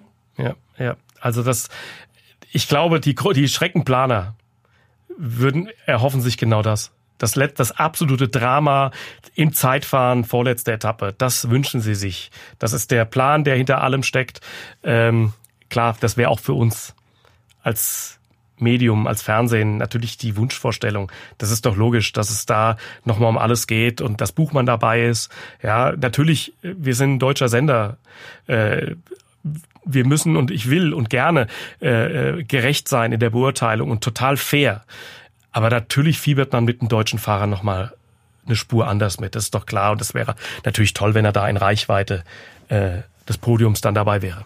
Da nochmal zur Einordnung, das ist halt, klar ist das ein Zeitfahren, aber so spät in der Tour ist dann auch immer die Frage, wer hat überhaupt noch Kraft im Tank? Also Alaphilippe hat letztes Jahr das Zeitfahren gewonnen, der ist jetzt kein ausgemachter Zeitfahrer, aber hat da einfach noch genug Power da, da durchzudrücken. Ich glaube, das wird einfach entscheiden werden, dann wer da noch irgendwie ein Körnchen Kraft, ist ja für uns äh, gar nicht vorstellbar, wie viel Kraft man da braucht, ja. äh, für so eine Tour de France da noch irgendwas zu finden. Und dann letzte Etappe, äh, die Fahrer feiern. Florian, wie feiert ihr nach so einer Tour als ARD-Team? Ich trinke ein kaltes Bier. Mir reicht Eins? ein kaltes Bier. Ja, auch mal. Ich bin früher, ehrlich, ich hatte dann, äh, ich hatte dann genug. Und bin meistens abends noch direkt nach Hause gefahren. Von Paris aus. Mittlerweile Ach, ist die, die, Zielankunft aber ja sehr spät, äh, Richtung 1930. Wir waren ja auch schon noch später, letztes Jahr 2145. Das macht dann keinen Sinn mehr, weil wir kommen ja aus den Alpen raus, äh, fahren morgens früh los, die 600 Kilometer nach, nach Paris, die hast du erstmal in den Knochen oder auf dem Autositz verbracht. Ähm, aber ja, es ist nicht so, dass wir jetzt saufen gehen. Nee, ist nicht so. Wir, wir, wir räumen auf und aber das ist Ü-Wagen sehr... gibt's ja nach so einer, also wie lange seid ihr denn dort? Weil das stelle ich mir schon auch krass vor. Ab, ab wann bist du da? Jetzt in Nizza meinst du? Äh, ja. Äh, ich fahre am Dienstag los. Am Dienstag, ah, okay. am 25.04. geht's los. Ähm, das ist Anreise, 26. ist ja die Mannschafts, äh, am, am, am Donnerstag, dann dem 27. ist ja die Mannschaftspräsentation, die wir auch live übertragen. Äh, dazwischen hoffentlich die Gelegenheit, mit den sportlichen Leitern zu sprechen oder über Distanz auch mit den Fahrern oder auf Distanz. Äh, das sind so dann die, die Tage der Vorbereitung. Ja, und dann geht's natürlich dann am Montag von Paris zurück. Ja. Und dann seid ihr vier Wochen da mit einer Crew unterwegs. Mhm. Äh, ist das dieselbe Crew seit Jahren? Also wie eingespielt ist man da ja. schon? Wie es sind sehr viele, auch die Techniker und Kameraleute sind Leute, die immer äh, ja, weitestgehend die gleichen sind. Äh, Michael Antwerpes moderiert das seit Ewigkeiten. Unsere Teamchefin Gabi Bohr ist seit, so wie ich, seit 1997 dabei. Uli Fritz mein damaliger Storymacher-Kollege ist inzwischen der Regisseur des, äh, der Übertragung. Ähm, das ist schon ganz gut. Auf der anderen Seite ist auch ganz gut, wenn man mit zum Beispiel eine Kollegin Laura Trust äh, und Marc Drum junge Leute hat, die jetzt auch diese Tour de France äh, miterleben, ja, und auch diesen, diesen Blick immer mehr schärfen können. Ich habe es vorhin gesagt, man muss, man braucht Zeit, um die Tour zu verstehen und den Radsport zu verstehen. Äh, das ist anders als zu Olympischen Spielen zu gehen, wo alles vorverkabelt ist. Wir reden darüber, dass jeden Tag das Ziel woanders ist. Dementsprechend kommen die Reisen dazu. Und man muss mit den Leuten echt gut klarkommen, sonst scheppert es nämlich auch ganz schön manchmal. Dann würde ich sagen, zum Abschluss darf jeder noch äh, seinen Tour-Favoriten nennen. Florian, fang an. Wer gewinnt die Tour das de France? Podium. Tippen wir das Podium, oder? Das Podium, wenn alle fit sind und alle das überstanden haben, dann tippe ich Roglic auf eins. Hm. Hm. Bernal auf, Bernal auf zwei. Nee, ich mache jetzt mal was Verrücktes. Ich mache jetzt Roglic 1, Pinot 2 und Buchmann 3. Und kein Ineos-Mann auf dem Podium. Da werden alle sagen, der Nass, der hat sie nicht alle. Aber es macht nichts. Ja, da kommen wir in die Diskussion, weil Lukas vertritt ja die Meinung, Ineos vertritt, äh, gewinnt die Tour, egal was passiert. Ich sag auch, bester Ineos-Fahrer, bestenfalls auf Platz 3. Dann Thomas, Lukas, hau raus. Wie ist denn dein Thomas, hau ja, raus. Ich, also ich gehe mit auf Roglic äh, Toursieger. Das ist, muss man zugeben, der einfache Call, aber auf den gehe ich. Ähm, um nicht dasselbe zu sagen, äh, sag ich Buchmann 2, Bernal 3. Jonas? Ähm, äh, ich sag Pinot an 1, äh, Bernal geht auf 2, Roglic auf 3. Und ich, äh, cool. wenn ich es mir anders wünsche, aber ich äh, traue Ineos einfach seit Jahren nicht mehr. Letztes Jahr habe ich mich weit aus dem Fenster gelehnt und habe gesagt, sie gewinnen die Tour nicht. Dann waren sie doch wieder zu zweit vorne. Deswegen Bernal auf 1, Roglic auf 2 und dann sehe ich leider noch Pinot stärker auf 3 und Buchmann auf 4. Auch wenn ich es mir natürlich anders wünsche. Am Ende kommt alles anders. Äh, wir werden äh, uns daran messen lassen müssen. Äh, Florian auf größere Bühne als wir.